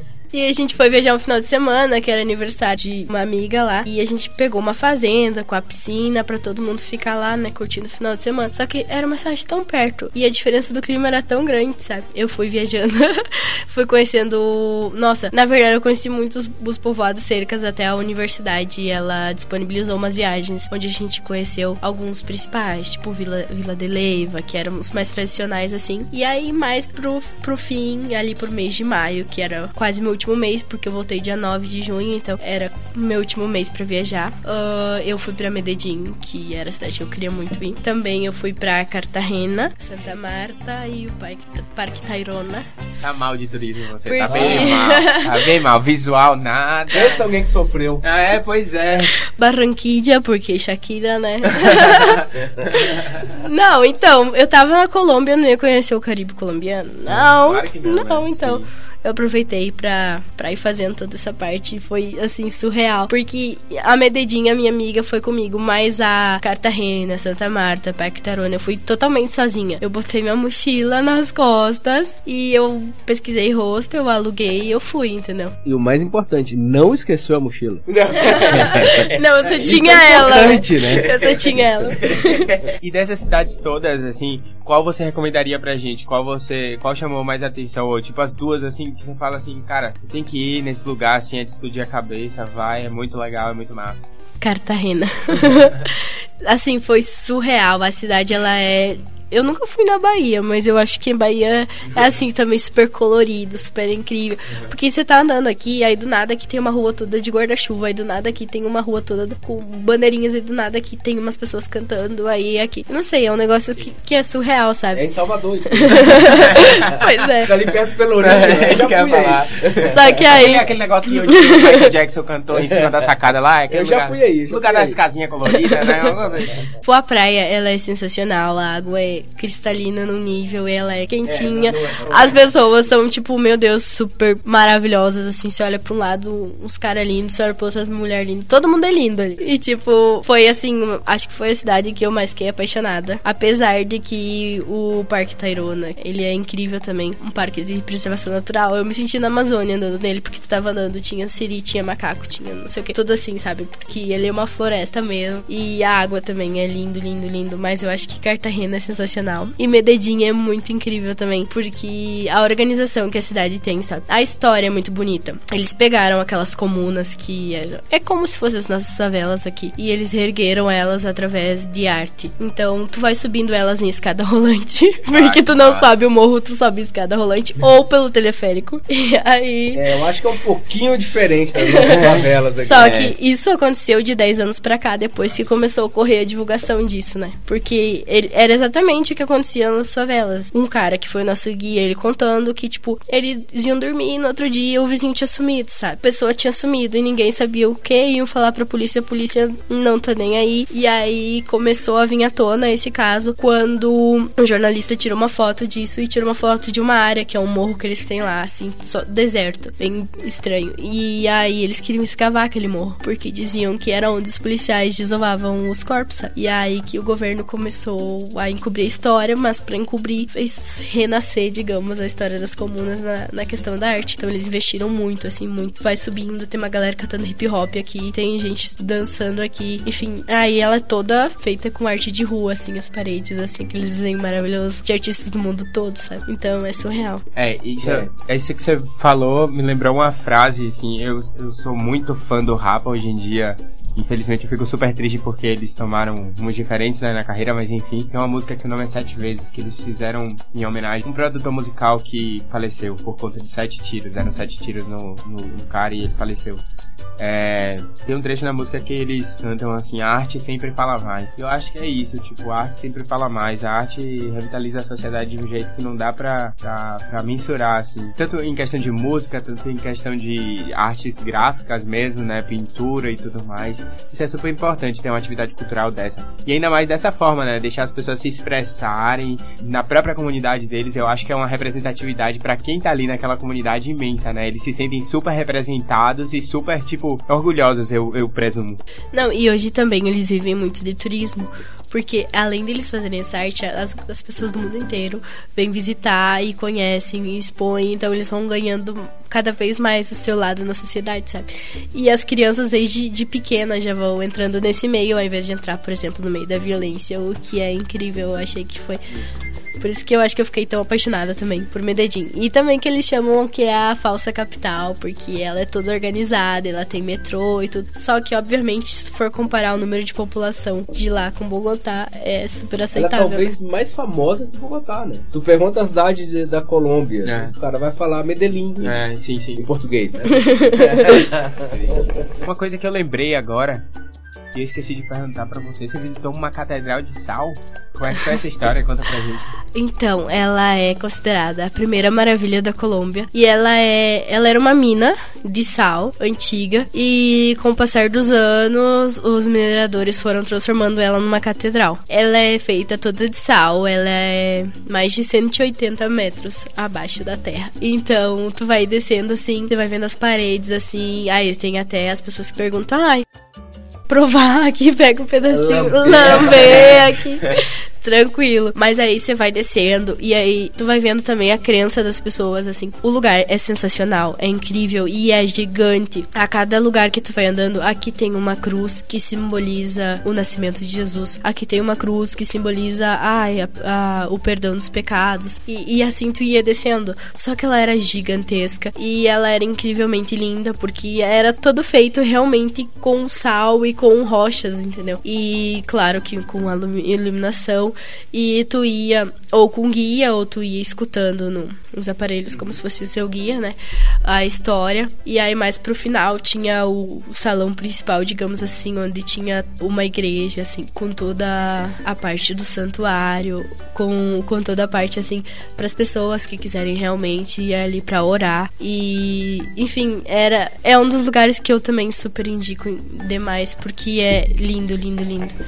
Eu nem sabia que existia isso, fiquei super curioso. E, e, tipo assim, é, tinha banco também feito de sal, tu podia sentar. Não, é sério mesmo, assim. Ou era banco de madeira que os caras levavam? Então, a estrutura, a mina em si, ela era de sal. Mas as, a- tipo, o banco de dentro era de madeira, por exemplo, sabe? Mas, tipo, as cruzes, alguma das cruzes eram sim feitas de sal, assim, esculpidas literalmente assim na parede. Era surreal. viagem. Era surreal. Mas enfim, É, que massa é, é, é, isso, é utilizar, e também é outra forma de utilizar, né, o, o, o patrimônio é, por exemplo, Minas como forma de turismo, né? Mas nesse caso é muito mais restrita, né? É uma ocorrência muito mais restrita. E agora, Nanda, tipo, passando pra, assim, pra uma visão geral mesmo. Qual foi a visão geral, por exemplo, que você teve do povo colombiano? Como é que você se sentiu? Você se sentiu abraçada? O que, que você sentiu? Qual foi a sua impressão? Eu tive, acho que a melhor impressão que eu poderia ter de qualquer país, porque o povo colombiano ele foi incrivelmente receptivo comigo em todos os quesitos, sabe? Desde o primeiro momento que eu cheguei lá, desde o fato de eu ir a uma farmácia ou quando eu entrei na faculdade, assim.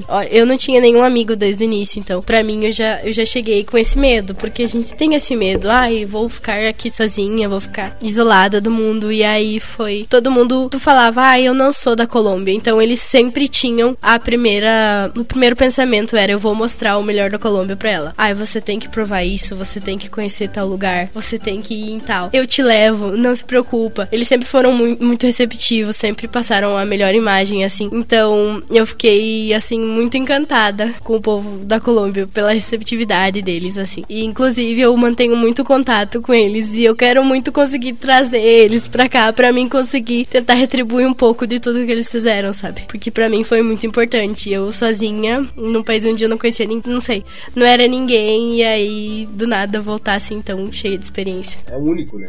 É sempre bom você, você sentir que você tá sendo bem recebida, né? Essas pessoas tão felizes de você estar lá né? Porque a princípio eles também não te conhecem. Você, ah, do nada vê essa pessoa aí, mas eles falam, não, mas é, é, que bom que ela tá aqui, eu quero que ela esteja aqui, eu quero que ela conheça meu país e quero que ela saia com uma imagem melhor do que a Netflix fez com a gente.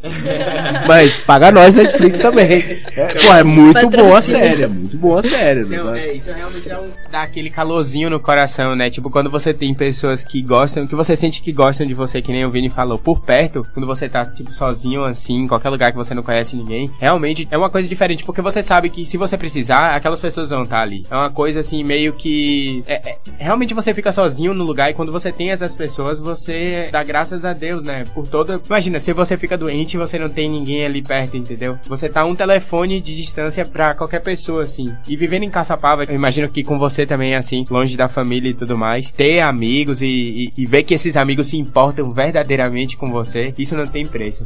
Você faz conexões pra vida inteira, né? Pois é, é assim como o professor tinha falado antes, que, ai, minha família aceitou talvez mais fácil porque eu já não vivia em casa, mas ao mesmo tempo, se eu fizesse alguma coisa errada, ou se eu ficasse muito mal, qualquer coisa, três horinhas, três horinhas e meia, eles estão eles estão aqui, entendeu? Agora, se lá sozinha, eu fizesse qualquer coisa, sei lá, bebesse demais, quebrasse uma perna, fizesse qualquer coisa que desse errado, tipo, eles não poderiam ir lá fazer alguma coisa por mim. Então foi muito esse pensamento de independência e de responsabilidade, sabe? Tipo, eu estou aqui por mim sozinha. E eu estou conhecendo gente, fazendo um ciclo de amizade. Exatamente, tipo, eu tô aqui sozinha, essas pessoas estão aqui sendo legais comigo porque gostam de mim e eu gosto delas. Assim como antes de eu ir viajar, eu tive festa surpresa dos meus amigos aqui. Eu cheguei na minha casa, tive festa surpresa dos meus amigos lá. Então eu me senti muito amada antes de ir. E eu chegando lá, eu me senti muito amada também. Porque onde eu entrava, eles já falavam: Olha, essa aqui é brasileira, ó. Não sei o que. Entendeu? Tipo. É quase um aviso, né? Essa aqui é brasileira, se cuida aí, gente. Não, e aí aquela coisa. Ela é brasileira. Ah, então samba. É, ah, então não, samba, então samba. Ou não, não é brasileira, tu é muito branca, tu é francesa, tu é italiana. É, é, é brasileira, então samba. Não, mas eu sou do Rio Grande do Sul. ah, mas eu sambo, hein? Pá, pena que é, que é podcast. É. Fosse no YouTube, ia estar sambando. Não, mas é isso, tipo, o Brasil, a gente já falou isso no episódio passado, o Brasil ele tem uma diversidade cultural incrível, mas a única visão que, possivelmente, a maioria das vezes é, acaba passando para fora é isso, né? Tipo, é samba, carnaval, é futebol, é tipo, as pessoas acham que as pessoas são morenas e tem o olho, tipo, verde, assim. É basicamente Rio de Janeiro. É, exatamente, né? Tipo, o que mais? É, que acho que a gente mora no meio da floresta, né? Tipo, só tem mato pra tudo que é, é lugar. Eu vi o Simpsons, eu vi esse episódio do Simpsons. Não. Eu vi esse episódio. E aí eu, eu fui fazer uma apresentação do Brasil lá pra universidade, pra galera conhecer um pouquinho mais. E aí quando eu comecei a falar, todo mundo ficava, ai meu Deus, o que que é isso? Cadê a Amazônia? Ou... Cadê... Cadê os macacos? eu cheguei lá, os meus primeiros amigos colombianos que eu fiz, eles falaram, ai, os passarinhos azuis, eles também falam como o rio. eu falei, ai, que engraçado. Fala, fala, fala.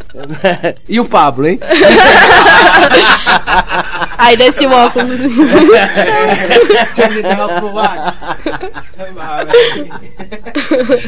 É, ué. Se tu vem com pedra, tu, dá- tu recebe pedra. É simples assim. Quem fala o que quer ou o que não quer, né? Mas, mas isso, é, isso é realmente complicado pro povo brasileiro vender outra ideia, entendeu? Porque a maioria das pessoas vai visitar realmente o Rio de Janeiro. É Rio de Janeiro. Então, Que é muito lindo mesmo. É muito, sentido. realmente é muito lindo, mas só que ao mesmo tempo o Brasil não é só isso, entendeu? Tipo, a gente tem diversidade cultural pra todas as regiões e é uma beleza. Olha só o norte do país. O norte do país é uma, tipo, véi, não tem nem como explicar. O Pará, o Amazonas, o Acre, que não sei se existe até hoje, sabe? Tipo, O Acre, Rondônia. como Dinossauro. Ora. Tem dinossauro. É, Fica lá perto de Jerusalém, não é? O Acra. Lá- ah, não, lá é Acra. Então eu não sei. Sabe? Então, tipo, essa cultura também, essa influência da cultura indígena muito mais forte. É, isso, assim, isso é uma coisa que deveria ser exportada pra outros países, mas não é, que é exportada, na verdade, é a cultura Não, mas- basicamente carioca. né? Cara, aqui no sul também. É, sim. Cara, quando eu mudei pra cá, foi um choque cultural é bem diferente. Uhum. Tem. Tá, eu já tô aqui há 15 anos, talvez eu já tenha até um meio sotaque. mas o. o... Sotaque. Mas é, tem palavras diferentes, tem a cultura completamente diferente, né? Sim, a gente tava, Tudo no mesmo país, quer dizer, é muito diferente mesmo. Sim, a gente É tava massa falando isso. um entreveiro, né? Você falou do entreveiro, mas também tem. Eu falei, eu tava falando pra uma amiga minha esses dias que veio falar comigo. Cara, tunda. Apanhar, né? É, velho, tipo, quando eu A vi. tunda a de prime- pau? É, eu vi isso a primeira vez eu falei, o Cara. que que é tunda, mano? Só um parênteses. Quando eu sugeri o nome do podcast, Cusco Velho, Foi, Cusco tu velho. me olhou, cara, Cusco Velho? Foi, que eu é isso? Tive que- escutado. que- Tive que explicar o que que era um Cusco Velho pra você. Não, e tu vê isso também muito com, com os bichos que chegam de São Paulo, a galera que vem agora, que entra todo ano aqui na faculdade. Bicho é né? calouro, caso você não seja daqui. Enfim, e aí, tipo, eles ficam, o que, que você tá falando? Só que aí também eles chegam, e aí, pá, se pá, eu tô tipo, o que, que você tá falando? Mas é que, não, mas falando, a- voltando ao assunto. Por exemplo, se você for perguntar, ah, você conhece o Brasil? Ah, conheço. Quais cidades? São Paulo e Rio. Ai, São Paulo e Rio. Ai, quais cidades que você indica? Eu falei, Nordeste. As praias são maravilhosas, nunca fui, mas eu quero muito. A cultura é bem diferente. As praias são incríveis, a temperatura muda muito. Então, eu acho que se eu não fosse do Brasil, eu visitaria mais a parte assim, né? Eu- O que eu gosto de citar, assim, vários amigos que eu tenho, agora é o momento babaca total. Tenho amigos no mundo todo, né? Então, assim, eu tenho amigos em vários locais do mundo, assim, e, e alguns não são brasileiros, né? É, mas é. Eu sou um senhor de idade, pô. Eu acabo conhecendo pessoas. E aí é, eu gosto muito de mostrar, principalmente na época do inverno agora, eu mando a foto, ó, como é que tá o clima aqui. Você, pô, cara, como assim? No Brasil tá, deve tá 30 graus. Eu não, cara, tá 3 graus. Não tá 30. Você não tá Menos entendendo. Sempre tem uma piada agora aqui no, no- aqui no Rio Grande do Sul, que no hemisfério norte é verão. Então sempre tem uma época que, tipo, tá muito frio. E aí sempre rola aquele sprint, tipo, gramado menos dois. Aí Alasca, 2 graus, entendeu? Tipo, gramado tá mais frio que o Alasca. Sim, porque tá no Oficialmente- hemisfério diferente, é isso, né? oficialmente, aí sempre rola. Oficialmente o Rio Grande do Sul é o lugar mais frio do mundo atualmente. Cara, eu fiz meu pós-doc no Quebec, Canadá. Menos 30. É sério? Sim, menos 30 durante o carnaval de fevereiro. E eu lá na rua vendo o desfile de carnaval. Você é louco? Menos 30 Você tava com graus. quantas camadas de roupa? Eu tava com uma Você roupa tava- só, mas era uma roupa especial. Ah, tá. Não, aí tudo bem. Era roupa específica, mas menos 30, velho. Era roupa? Como, como é que é essa roupa? Eu já vim com ela aqui uma vez ou outra. Ela é ligada na tomada pra te Não, não, mas é quase Começou isso. o térmico. velho. Cara, menos 30. Eu achei que era zoeira. Eu- uma vez eu tirei a luva só pra. Ah, vamos ver. O pessoal fala que é muito frio. Eu vou sentir se é frio. Vou tirar uma foto. Tirei a luva e. Ah! Eu pus a luva de volta. é maluco, Fiquei velho. quase meia hora pra mão voltar a esquentar. Fico triste quando eu vejo a previsão do tempo e aqui tá tipo menos dois, menos, sabe? Tipo, Era menos 30. Eu ficava, a gente tinha um gorrinho que tampava, tinha um gorro na cabeça, Hum. um gorro de nariz que tampava, deixava só o olho do lado de fora, e aí botava um óculos escuro, não tinha nem um pedaço da pele. encostado Chegava no- saltando. Não, porque tava todo mundo assim, né? Não precisava assaltar ninguém. Ninguém, é, vem cá e como é que. Era muita neve, velho. Sim, tinha- tinha- já aconteceu mais vez. Cara, não não sou eu que a gente tem que entrevistar. Eu só fiquei curioso, sei lá. Não, mas é- Fiquei curioso. eu tô curtindo também. Sim, mas uma vez aconteceu, mais de uma vez na verdade, durante o inverno, de eu tentar abrir a porta de casa pra sair e não consegui porque tinha muita neve na porta. E E, aí aí? eu voltei pra casa e jogar videogame. Tipo, ah, Tipo eu não posso ir pra Eu não universidade posso, hoje. Eu não tenho o que fazer. Eu vou fazer o quê? Eu vou jogar videogame. Vou esperar o sol derreter. eu vou fazer o quê? Não, não, não. É, de- é, a prefeitura passa e tira. joga Ah, sal, é né? verdade. É, joga sal um pouco e tira. E... Eu tenho uma amiga que mora em Minnesota, faz Uhum. mestrado lá. E aí ela pegou um de menos 40 ano passado, eu acho. Ela É. tá lá ainda. Acontece. E aí, tipo, ela mandando foto assim com cílios, assim. Ah, não, Ai, cílios gente. congelado, né? Mas menos 30 não é exceção. É assim o inverno Ai. Inclusive, eu queria deixar claro. É assim, eu vivi, eu É assim, é assim. Eu sobrevivi. E no verão faz 30, 40 graus, cara. É louco. Esses países, assim, principalmente os países do hemisfério norte, né? Que estão em latitudes médias a altas. Véi, é surreal como é que esses caras vivem no inverno. Você falou de Minnesota uma vez. O último Super Bowl foi em Minnesota, né? Uhum. E. É, Eu adoro futebol americano. quando o inverno tá muito bravo, tem uma- umas. As estradas, elas, elas fogem da neve de algum jeito, assim. Eu acho que é por cima ou é por baixo da cidade. Eles meio que constroem alguma, algum sistema pra eles escaparem da neve. É bizarro, assim. Tipo, mais menos 40, menos 30. Isso é. É, é, em, em Quebec não tem muito isso na cidade. Tinha na universidade. Caminho subterrâneo que passava por baixo toda a universidade. Universidade lavada. Mas em Montreal você pode rodar a cidade inteira de bermudinha no subsolo. Tá, mas esse só Ah, fica dentro quente. do trem, né? Lá fora metrô. não, a pé. pé, Ah, é mesmo? É, uma cidade, subter- é uma cidade subterrânea completa. Que loucura. É, é a pé. Aí você pensa na infraestrutura que tem que ter pra, É, pra é. ver tudo isso, né? É, em Quebec era só na universidade, mas assim, eu, eu, eu, eu saía do, do- do prédio que eu trabalhava, cara, não tava de bermuda, mas enfim, poderia. Aí eu tava com a roupa normal, sem blusa de frio nem nada, e aí eu saía pelo subterrâneo e até o RU, que é, mandava, sei lá, uns 10 minutos andando, depois eu voltava pro subterrâneo, porque eu não queria pôr o jaquetão, porque naquele dia ia ter um. O RU era muito ruim lá. né? Era? Sim, servia salmão, seria. Sério, tinha salmão, velho, salmão. Pessoal que fica reclamando que tinha salmão na Rio. Eu, vou nem, eu, não vou nem, eu não vou nem falar Nem nada. eu aqui me sentia. Eu não vou nem falar nada. Tá? Graças a Deus que tem RU. Era só de vez em quando que tinha salmão, era muito ruim. Eu preferia que tivesse mais.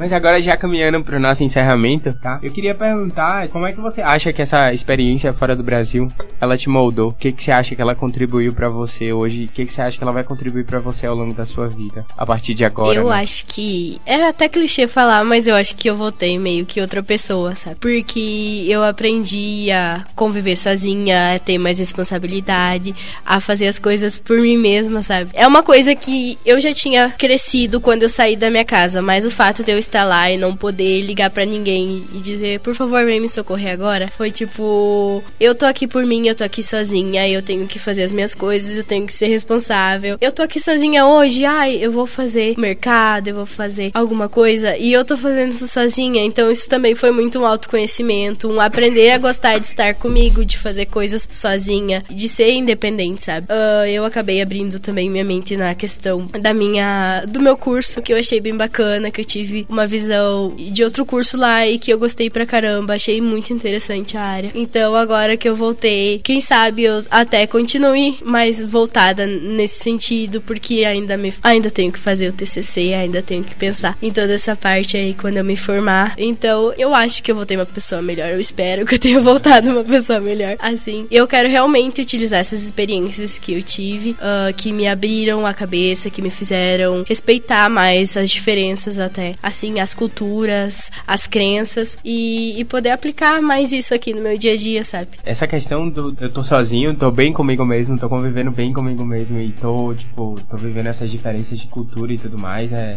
é enriquecedor de um modo que não existe, né? Tipo, é, é bem, bem massa. Quais são, por exemplo, as principais lições que você trouxe do intercâmbio? O que, que mais você vai sentir saudade? Tipo assim, você vai sentir mais saudades dos seus amigos, da culinária? Dos locais que você visitou, da, do povo que você conheceu, assim, o povo em geral, não os amigos em si, mas a população, o ambiente que você estava vivendo. O que, que você acha que é mais legal? Bom, eu acho que as maiores lições foram de vida mesmo, assim.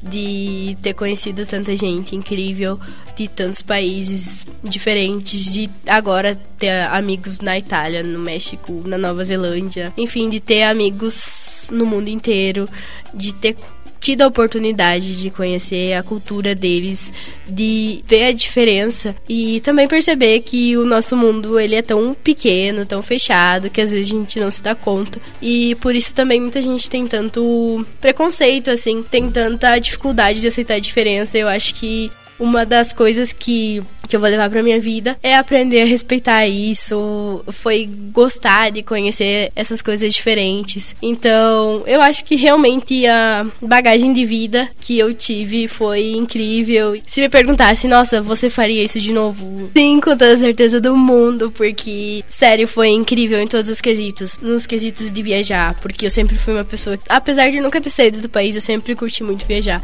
Então, eu viajei muito lá e foi incrível. Os lugares, a comida, as pessoas, assim, foi uma oportunidade maravilhosa. A universidade foi incrível comigo também. Assim, a tia do café, eu chegava e sentava com ela e ela vinha me, ai, como é que você tá? Ai, você tá gripada? Toma um remédio. Aí chegava o coordenador do curso. O coordenador, tipo, ele, eles respeitam muito lá. Ele é como, eles te chamam como, você faz engenharia, você é formado, você é engenheiro, você é geólogo, você é geólogo, você é doutor, você é doutor, entendeu? Então, tipo, eles têm um respeito muito grande. Ele me via lá, ele ia comprar lanche pra mim, ele ia saber se eu tava bem. A universidade me dava jaleco pra fazer não sei o que. Não, eles não deixaram eu devolver. tipo, eles me tratavam como se eu fosse um bebê, assim. tipo, todo mundo super atencioso, todo mundo querendo realmente fazer a gente se sentir em casa, sabe? E isso foi surreal pra mim, foi incrível. Porque aqui no Rio Grande do Sul, a nossa cultura, ela é um pouquinho mais brusca, assim. Então... então eu senti muita diferença, assim, desde conhecer, ai, conheci um cara lá e tal. E aí, tipo, ele se trata totalmente diferente do que uma pessoa daqui, sabe? Os amigos, enfim, tudo isso foi muito também para mim foi tipo, nossa, olha como as pessoas são, olha como o mundo realmente é, sabe? Abriu minha mente muito. Acho que foi incrível. É, inclusive eu acho Acho não, tenho certeza. Você tá só confirmando para mim. Se as pessoas viajassem mais, tivessem oportunidade de fazer o que você fez, ou só viajar mesmo, passar duas semanas em outro país, ia diminuir muito o nível de preconceito. Porque tu conhece outra cultura, tu vê outras pessoas e fala, cara, o mundo não é centrado em mim, o mundo não é centrado na minha cultura. Né? Tem outras pessoas que vivem tão bem quanto eu e tem a sua, a sua maneira de pensar, a sua maneira de, de agir, e estão certas também. Né? Então, é, é muito legal mesmo. Talvez seja por isso que eu gosto tanto de viajar e por isso que eu gosto tanto desse projeto, né? Que a gente vê as pessoas falando assim, tipo, você ainda tá estudando, teoricamente se forma agora, né? Não, não, não ano que vem, né? Não é agora esse mês, mas ano que vem. Mas assim, então é uma pessoa nova e, e, você teve essa mudança na tua vida. Isso é muito legal. A gente já entrevistou pessoas que já são professores universitários, também contaram que houve essa mudança. Eu senti isso na minha pessoa. O Ravi ainda não. mas assim, é, é, é Que maldade. Ainda, mas tem um ainda. Ah, não, ainda. Tem um ainda. Desistiu ou não desisti? Vamos lá. É brasileiro, Porra, pô. Vamos conseguir isso aí. Não, mas já foi no Uruguai, já tá bom. que se lê o resto. Não, pensa, tu é da Bahia, cara. Uhum. Ir pro Uruguai é longe pra caramba. É. Tá, aqui fica 300 quilômetros. É bem pertinho, mas não precisa saber, cara. Tu já foi no Uruguai. Sim, sim, já fui no Já Uruguai. comprou Muamba no Uruguai. É isso aí. Ei, Feira. Ô, doce de leite que eu Quem nunca? Ai, pão de queijo. Pão de... Ah, pão de queijo. ó. É. Eu acho que você tá errando meio. É, o pão de queijo é um pouquinho mais pra cima ali. pão de mel. Sim. O alfajor. Feijão, assim. É porque ela fez tanto tempo esses cursos de engenharia de Minas que tá pensando em Minas. É. É Minas? Bah. Mas, é, realmente, isso é, é um, um ponto que, tipo, é, a gente vê isso pelo projeto, tanto pelo Cusco Velho, né? A gente entrevistando as pessoas, como agora, pessoalmente, tipo, essas experiências mudam as pessoas e não, não tem como negar, entendeu? E outra coisa que eu acho, tipo Ciência Sem Fronteira, por exemplo. Ciência Sem Fronteira foi um programa que acabou. Foi um programa maravilhoso, assim. Claro que você exportava as pessoas para um viés acadêmico. Por mais que as pessoas fossem para um viés acadêmico, elas também têm que curtir a vida, sacou? Tipo, elas têm que passear, elas têm que entender como é que outra cultura funciona, porque é assim que você volta pro Brasil depois e entende melhor as diferenças que tem no seu próprio país. É que nem você falou no episódio passado com o Gustavo, que eu vou deixar o, o link na descrição do episódio. Sair do país foi o que fez você entender melhor o Brasil e se desesperar muitas vezes. Foi o que você falou. É basicamente o que eu faço, me desespero todo dia. Então, eu acho que isso é, é que o Ciência Sem Fronteira foi um programa essencial para isso, porque facilitou as pessoas fazerem isso. Hoje em dia, infelizmente, não tem mais, né? Ossos do ofício. O Ciências Sem Fronteiras é incrível. Abre oportunidades também. Essa minha amiga agora que tá em Minnesota, ela foi pro Canadá fazer. E aí ela ficou muito próxima do professor, ele deu uma carta de recomendação, ela utilizou, ela ganhou lá, entendeu? Mas assim, é só um detalhe. Eu acho que o Ciência Fronteira. Acho não, tenho certeza que o Ciência Fronteira foi incrível, mas a seleção que estava sendo feita era ruim. Ah, né? sim, sim. Eu acho que deveria ter melhorado a seleção e não acabado com o projeto. Selecionar melhor as pessoas que estavam indo, as pessoas que tinham realmente interesse, porque no fundo algumas pessoas Iam viraram passear. realmente turismo sem fronteira. Então os caras ficaram passeando. Sim. Infelizmente, isso ficou na mídia. Sim. E é isso que estragou o projeto. Eu sei porque o meu projeto, eu fui pro pós-doc no Ciência Sem Fronteira. Ah, sim. Então, quer dizer, era É de graduação até pós-doc. Então você foi dos caras do turismo. Você... Não, trabalhei pra É caralho. mesmo, é Pô, velho. Publiquei três, três artigos, um livro. Pá, pelo amor de Deus, para com isso. Acabou o projeto.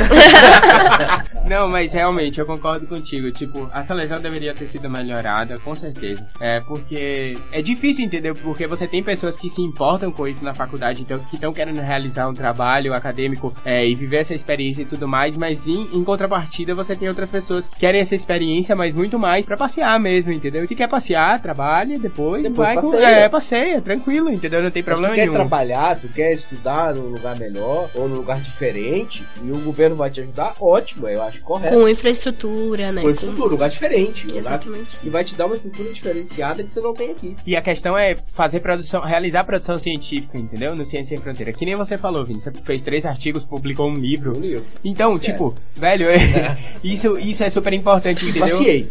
Passeei.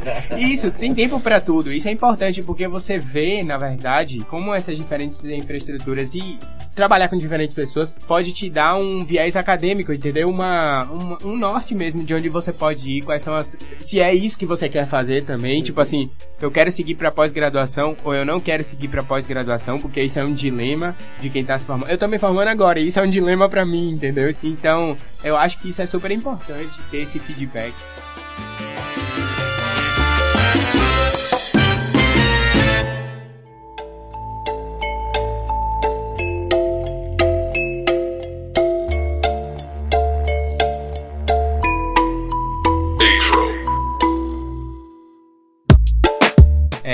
Como é que foi pra você, assim, em termos de saudade e tudo mais, mas experiência do intercâmbio geral, além de, tipo, você já falou que você voltaria, né? Você já falou que você voltaria.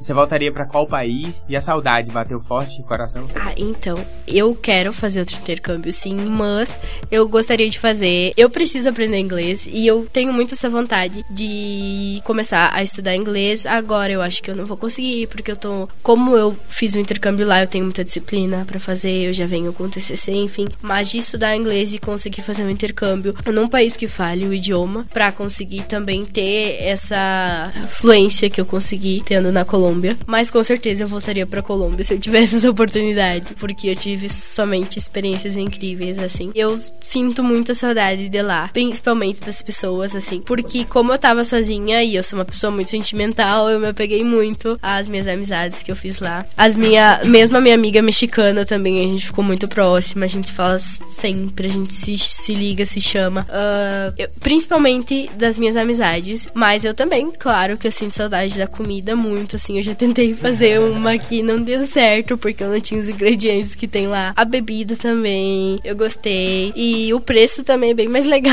lá do que aqui. É, isso é um fato importante Então- universitário. Nossa, demais, assim. Por exemplo, uma long neck 1,50. Onde você acha isso aqui? Você não acha, sabe?